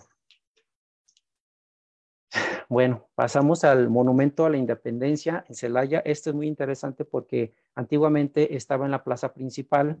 Eh, ahorita todavía existe esta base y, construyeron el, kiosco alrededor, pero existe esta base que está todavía ahí. Ya se han hecho algunos intentos por rescatarlo y mostrarlo, pero esta la hizo Tres Guerras, es del siglo XVIII, en honor al, rey Carlos IV, eh, y tenía esta, esta escultura, ¿no? Esta águila. Entonces, eh, para 1904-6 más o menos se traslada al lugar que está ahorita, que es a un lado de San Francisco, pero se dice, aunque no hay algo para confirmarlo, que era de cantera esta águila y que en, el desmontaje se, se dañó y, e impusieron esta, esta águila que está, la, se está trabajando este, este monumento ahorita. Esto es como se ve hace algún tiempo. La, la intervención más reciente del que tenemos en Noción fue en 2010, en el que se, no se desmontó. Entonces nosotros proponíamos, porque ya aquí existe un problema, tiene unos anillos desde los 70, 1970, hay un problema de estructural en que todas estas piezas ya estaban fracturadas llegando hasta el capitel y a la parte de arriba. Entonces yo hablaba con el arquitecto encargado y encargado le decía, ¿qué caso tiene volver a dar una maquillada cuando el problema ya es estructural? El INA intentó hacer Vinieron de México en los noventas, no pudieron desmontarla porque decían que estaba este, embebida de alguna manera a la cantera, lo cual pues no era cierto. Y entonces eh, pues nos pusimos las pilas y la desmontamos. Estos son tres momentos también. Esto es cuando recién la pintaron en 2010, que tiene un tono plateado pero con el tiempo pues obviamente se fue quemando hasta llegar a esto, porque está en pleno centro.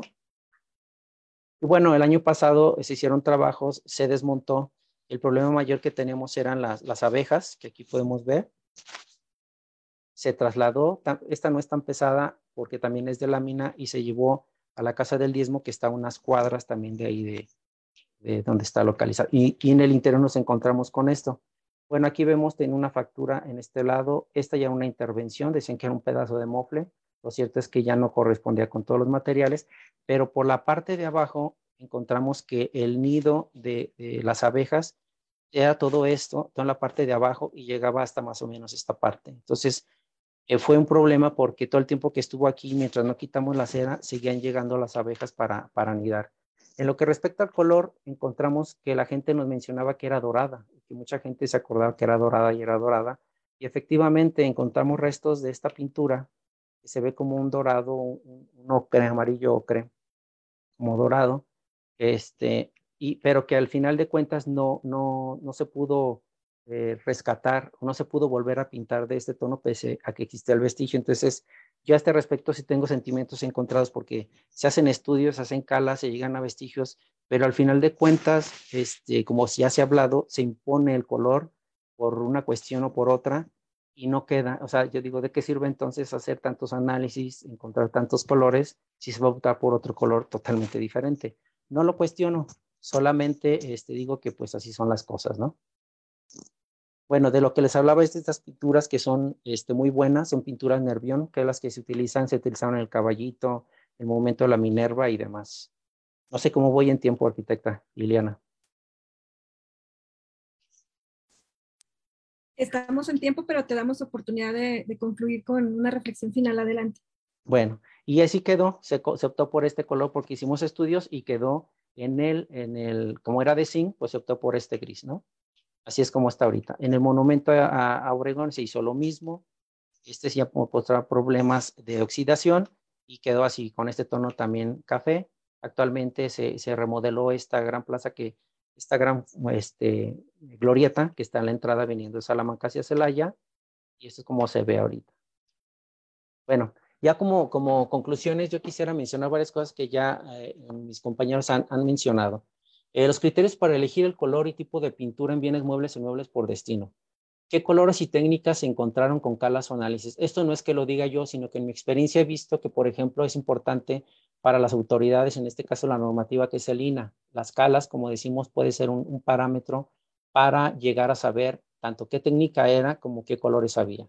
Otros casos en archivos semejantes en cuanto a la temporalidad de materiales. Muchas veces cuando queremos proponer al INA de qué color lo quiero pintar, tengo que mostrar un vestigio una fotografía, algún documento que compruebe que era o de ese color o de esa técnica. También otro criterio que se puede utilizar son los otros casos de otros proyectos recientes semejantes en cuanto a la temporalidad y materiales.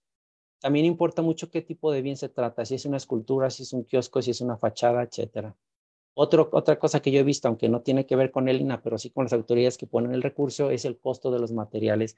En uno de los casos que, vimos hace rato de Álvaro Obregón, querían que se hiciera una pátina con ácidos y calor, lo cual unos colores verdes por ser bronce, pues muy bonitos para algunas gentes, pero ya cuando vieron el costo, eh, ahí sí dijeron, sabes qué, la nada más y ya. Entonces, bueno, esos son otros criterios que en mi experiencia he visto que se toman. También otro criterio pueden ser los tipos de pintura que la tecnología actual ofrece, como las que mencioné, marca Nervion, que son pues ya muy actuales, pero que han ofrecido muchos eh, muchos beneficios. En lo particular, pienso que los colores con los que se revisten el patrimonio no se escapa a la moda de la época y que muchas veces es a gusto de las autoridades y no de especialistas en el área. El papel y la participación de la sociedad en la conservación del patrimonio urbano, como lo mencioné, al tener desconocimiento y quieren opinar, eh, al estar desinformado, pues, pues lejos de ayudar, este, obstaculiza en muchos casos, ¿no? Y hablando de la identidad, eh, yo pienso que la crea algunas veces la normativa al autorizar el color como cierta paleta de colores, como ya hemos visto. Entonces, haciendo o, entendiendo bien la ponencia de la doctora Alma, sí creo que, que es una imposición, al final de cuentas, y que si bien, como ella mencionaba, a lo mejor la gente deberá pintar el color que quiera su casa, pues no es así, porque estando bajo cierta normativa se tiene que ajustar a lo que, eh, por ejemplo, en este caso, el himno. Pues les agradezco mucho su atención. Muchas gracias, restaurador Juan Montoya. Sin duda, yo creo que todos los que nos continúan siguiendo, un tema por demás interesante yo creo que has tocado un punto medular en donde nosotros como restauradores no somos todólogos. Precisamente debemos de auxiliarnos, crear equipos multidisciplinarios, sino que interdisciplinarios, con el fin de, bueno, de tener la mejor de las actuaciones. No siempre seremos poseedores de la verdad, pero sí nuestro trabajo, nuestro quehacer profesional puede dejar pues cosas eh, que no, quizá no siempre estarán bien. Eh, sin duda, tu tema, bastante interesante, como te decía, me, me, trajo a la reflexión acerca, te agradezco la, la, participación en cuanto al tema del color en los procesos de restauración y conservación del patrimonio mueble e inmueble por destino, y tus palabras me recordaban parte de lo que ha sido o fue la Convención del Patrimonio Mundial del 72, en donde decía que el deterioro o la desaparición de un bien del patrimonio sin duda constituye un empobrecimiento nefasto del propio patrimonio. Hoy en día observamos tristemente cómo siguen existiendo eh, quehaceres con desequilibrios, no reconocimientos, malas interpretaciones, ¿sí? Y en última instancia, bueno, pues terminamos perjudicando a lo que bien queremos conservar. Eh, es, es importante darnos cuenta de lo que hacemos y cómo hacerlo. Agradezco tu participación nuevamente, Juan Montoya, y cedo la palabra a la arquitecta Liliana Briseño. Muchas gracias, Aldo. Y bueno, pues continuamos agradeciendo su permanencia, siendo las 9.58 horas de la Ciudad de México. Eh, bueno, agradecemos a quienes siguen aún presentes y bueno, si ustedes han visto, ha sido un recorrido muy interesante que nos deja una importante reflexión con respecto al color como identidad colectiva en México. Pero antes de cerrar, pues nos gustaría mucho eh, que nos compartieran cada uno de nuestros ponentes una reflexión final, una breve, eh, una breve reflexión, eh, invitándolos a, una vez escuchado el contexto, que pudieran compartirnos unas palabras para que pudiéramos cerrar. Y bueno, agradecerles también su participación. Si gustan, comenzamos en el orden en que se inició. Le deseo la palabra a la doctora María Lourdes Vázquez. Adelante, doctora. Ok, bueno, muchas gracias. Sumamente interesante la participación de todos los ponentes. Eh, vemos el largo trabajo que se ha hecho en estos temas y, creo que, como reflexión nos queda el hecho de, que como conservadores de patrimonio es importante eh, rescatar, pero también como reinterpretar todas estas, eh, este paso de, color que, que, ha habido en la historia o en el proceso de todo el desarrollo de nuestro patrimonio lo cual pues nos, nos habla de una ardua tarea que todavía no, nos queda mucho por, por desarrollar, eh, pero dejando en claro que la, la cromática forma parte importante de, de, de, todo, de toda la arquitectura, hablando desde un inmueble, una pieza este, artística y también todo el contexto urbano en el cual se está inmerso, ¿no? Entonces, eh, aplaudo que, estemos inmersos en estos temas, que se siga haciendo investigación muy interesante y vemos claramente cómo en las diferentes partes de nuestro país eh, eh, la cromática es muy diversa y eso es lo que hace rico ¿no? el patrimonio de nuestro, de nuestro entorno. Muchas gracias, buenas noches. Gracias a ti, doctora Lulú. Cedo la palabra al doctor José Manuel Martínez. Adelante, doctor. Gracias, pues un honor estar aquí entre gente especialista, muy interesantes todas las pláticas, creo que aprendí mucho. Y creo que es un tema bien interesante que, que apenas estamos eh, haciendo los primeros acercamientos, ¿no? Este, vemos que hay gente que conoce el tema y qué bueno que se hagan este tipo de charlas para retroalimentar los conocimientos. Como dijo la, la doctora Lourdes, el color tan importante en todas las ciudades de, México, eh, que cada una tiene su, sus características muy particulares, ¿no? Eh, creo que, que, debería seguirse haciendo eh, trabajo interdisciplinario, multidisciplinario y seguir aportando, seguir investigando. Realmente cuando uno busca información sobre el color hay poco para la importancia que realmente tiene en la arquitectura, ¿no? Y en la vida cotidiana de, de todos los mexicanos y de lo que es el patrimonio arquitectónico. Pues muchas gracias. Saludos. Muchas gracias, doctor José Manuel. Y cedo la palabra a la doctora Alma Pineda. Adelante, doctora. Gracias, arquitecta. Pues bueno, eh, de alguna manera, eh, sí estoy de acuerdo que hay muy poco material que, pues bueno, se tiene que estar hurgando y buscando en muchos de los que han trabajado historia de la arquitectura y sus materiales y sus colores. Y en este punto eh, también creo importante que nos den la oportunidad de, como académicos, digamos, eh, expresar parte de nuestros trabajos. Y lo más importante también es eh, tener contacto con quienes están haciendo las obras, ¿no? Eh, si bien a veces hay buenas intenciones, a veces parece que no resulta, ¿no? Porque incluso este tema de la pintura, eh, deberíamos de combinarla también con el tema de la iluminación, porque parece que luz y color van de la mano. Y, también podemos darnos cuenta que esto obedece a modas, ¿no? Entonces, que ahora las lucecitas de enfrente, que ahora las lucecitas abajo, que ahora las lucecitas no sé dónde, que ahora que prendan y que va.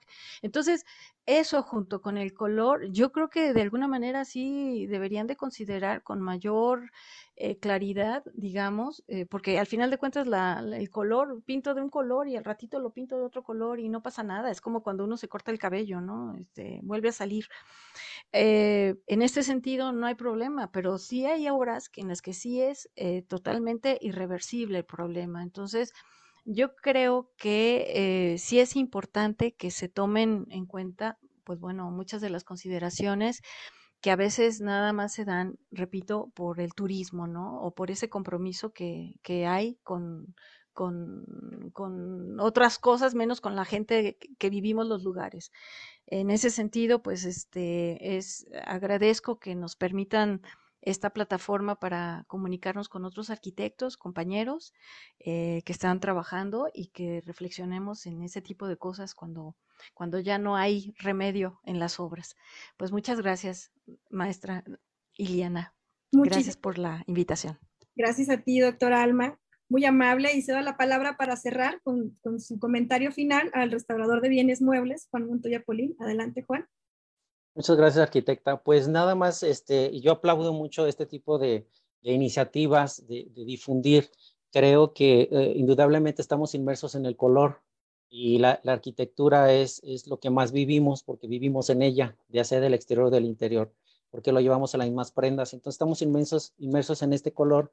De lo que yo sí, sí también aplaudo, eh, aparte de esto, y creo que hay que hacer más énfasis, es en concientizar a ciertas autoridades porque, como, como bien decía la doctora, muchas veces hay buenas intenciones, pero hay poco conocimiento.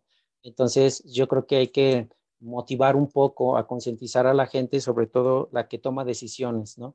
Ir de la mano de antropología para mí me ha ayudado bastante, que para muchos compañeros eh, resulta un poco difícil tener que tramitar y llevar y que tardan mucho y lo que puede llegar a suceder por tanto trabajo que tienen, pero sin embargo creo que así deben de ser estos trabajos de manera profesional y de la mano de la normativa y de más autoridades, ¿no? Entonces creo que, que sí es bueno alentar un poco a la concientización tanto de la gente como de las autoridades.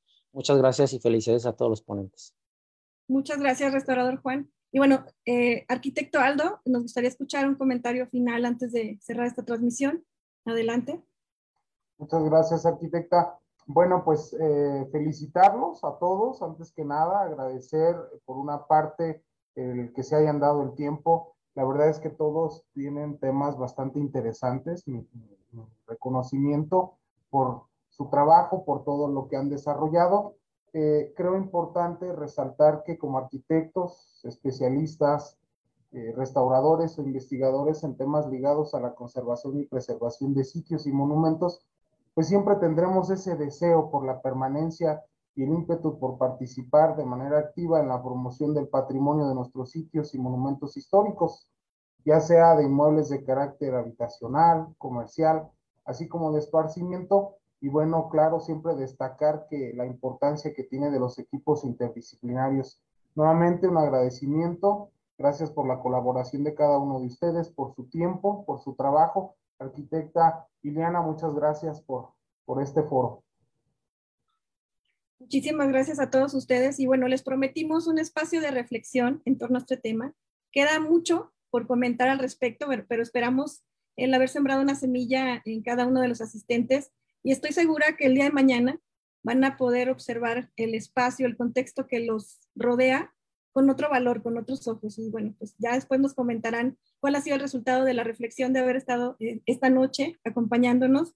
Los invitamos a compartir esta transmisión y también les comento que el día de mañana se va a compartir el enlace eh, de esta charla como podcast en Spotify, así que bueno, también los invitamos a compartirlo para hacer difusión de este tema y poder llegar a más personas y que podamos trabajar y tomar conciencia sobre el tema del color en el patrimonio de manera conjunta. Y bueno, antes de despedirme y agradecerles a todos, quisiera también eh, dar un agradecimiento al arquitecto Antonio Falcón, que es miembro eh, de, la Coordinación de Patrimonio Arquitectónico, perteneciente al Colegio de Arquitectos de León, por eh, la redacción que llevó a cabo con respecto también a la charla del panel de hoy. Y quisiera despedirme de una manera un poco romántica, tomando un poco de su texto, mencionando digo, leo textual, dice, porque cuando el color habla por sí solo, sin necesidad de tipografía o elementos complementarios, cuando se muestra con la intención de sorprender, de mover al observador a verle, es cuando podríamos decir que logramos el cometido de ser visible la obra arquitectónica y eso, señores y señoras, los arquitectos mexicanos nos pintamos otros. Pues muchísimas gracias a todos. Seguimos en contacto. Charlas FECAM, un espacio sonoro de arquitectura. Comparte nuestro contenido a través de nuestras distintas redes sociales. Somos PECAR.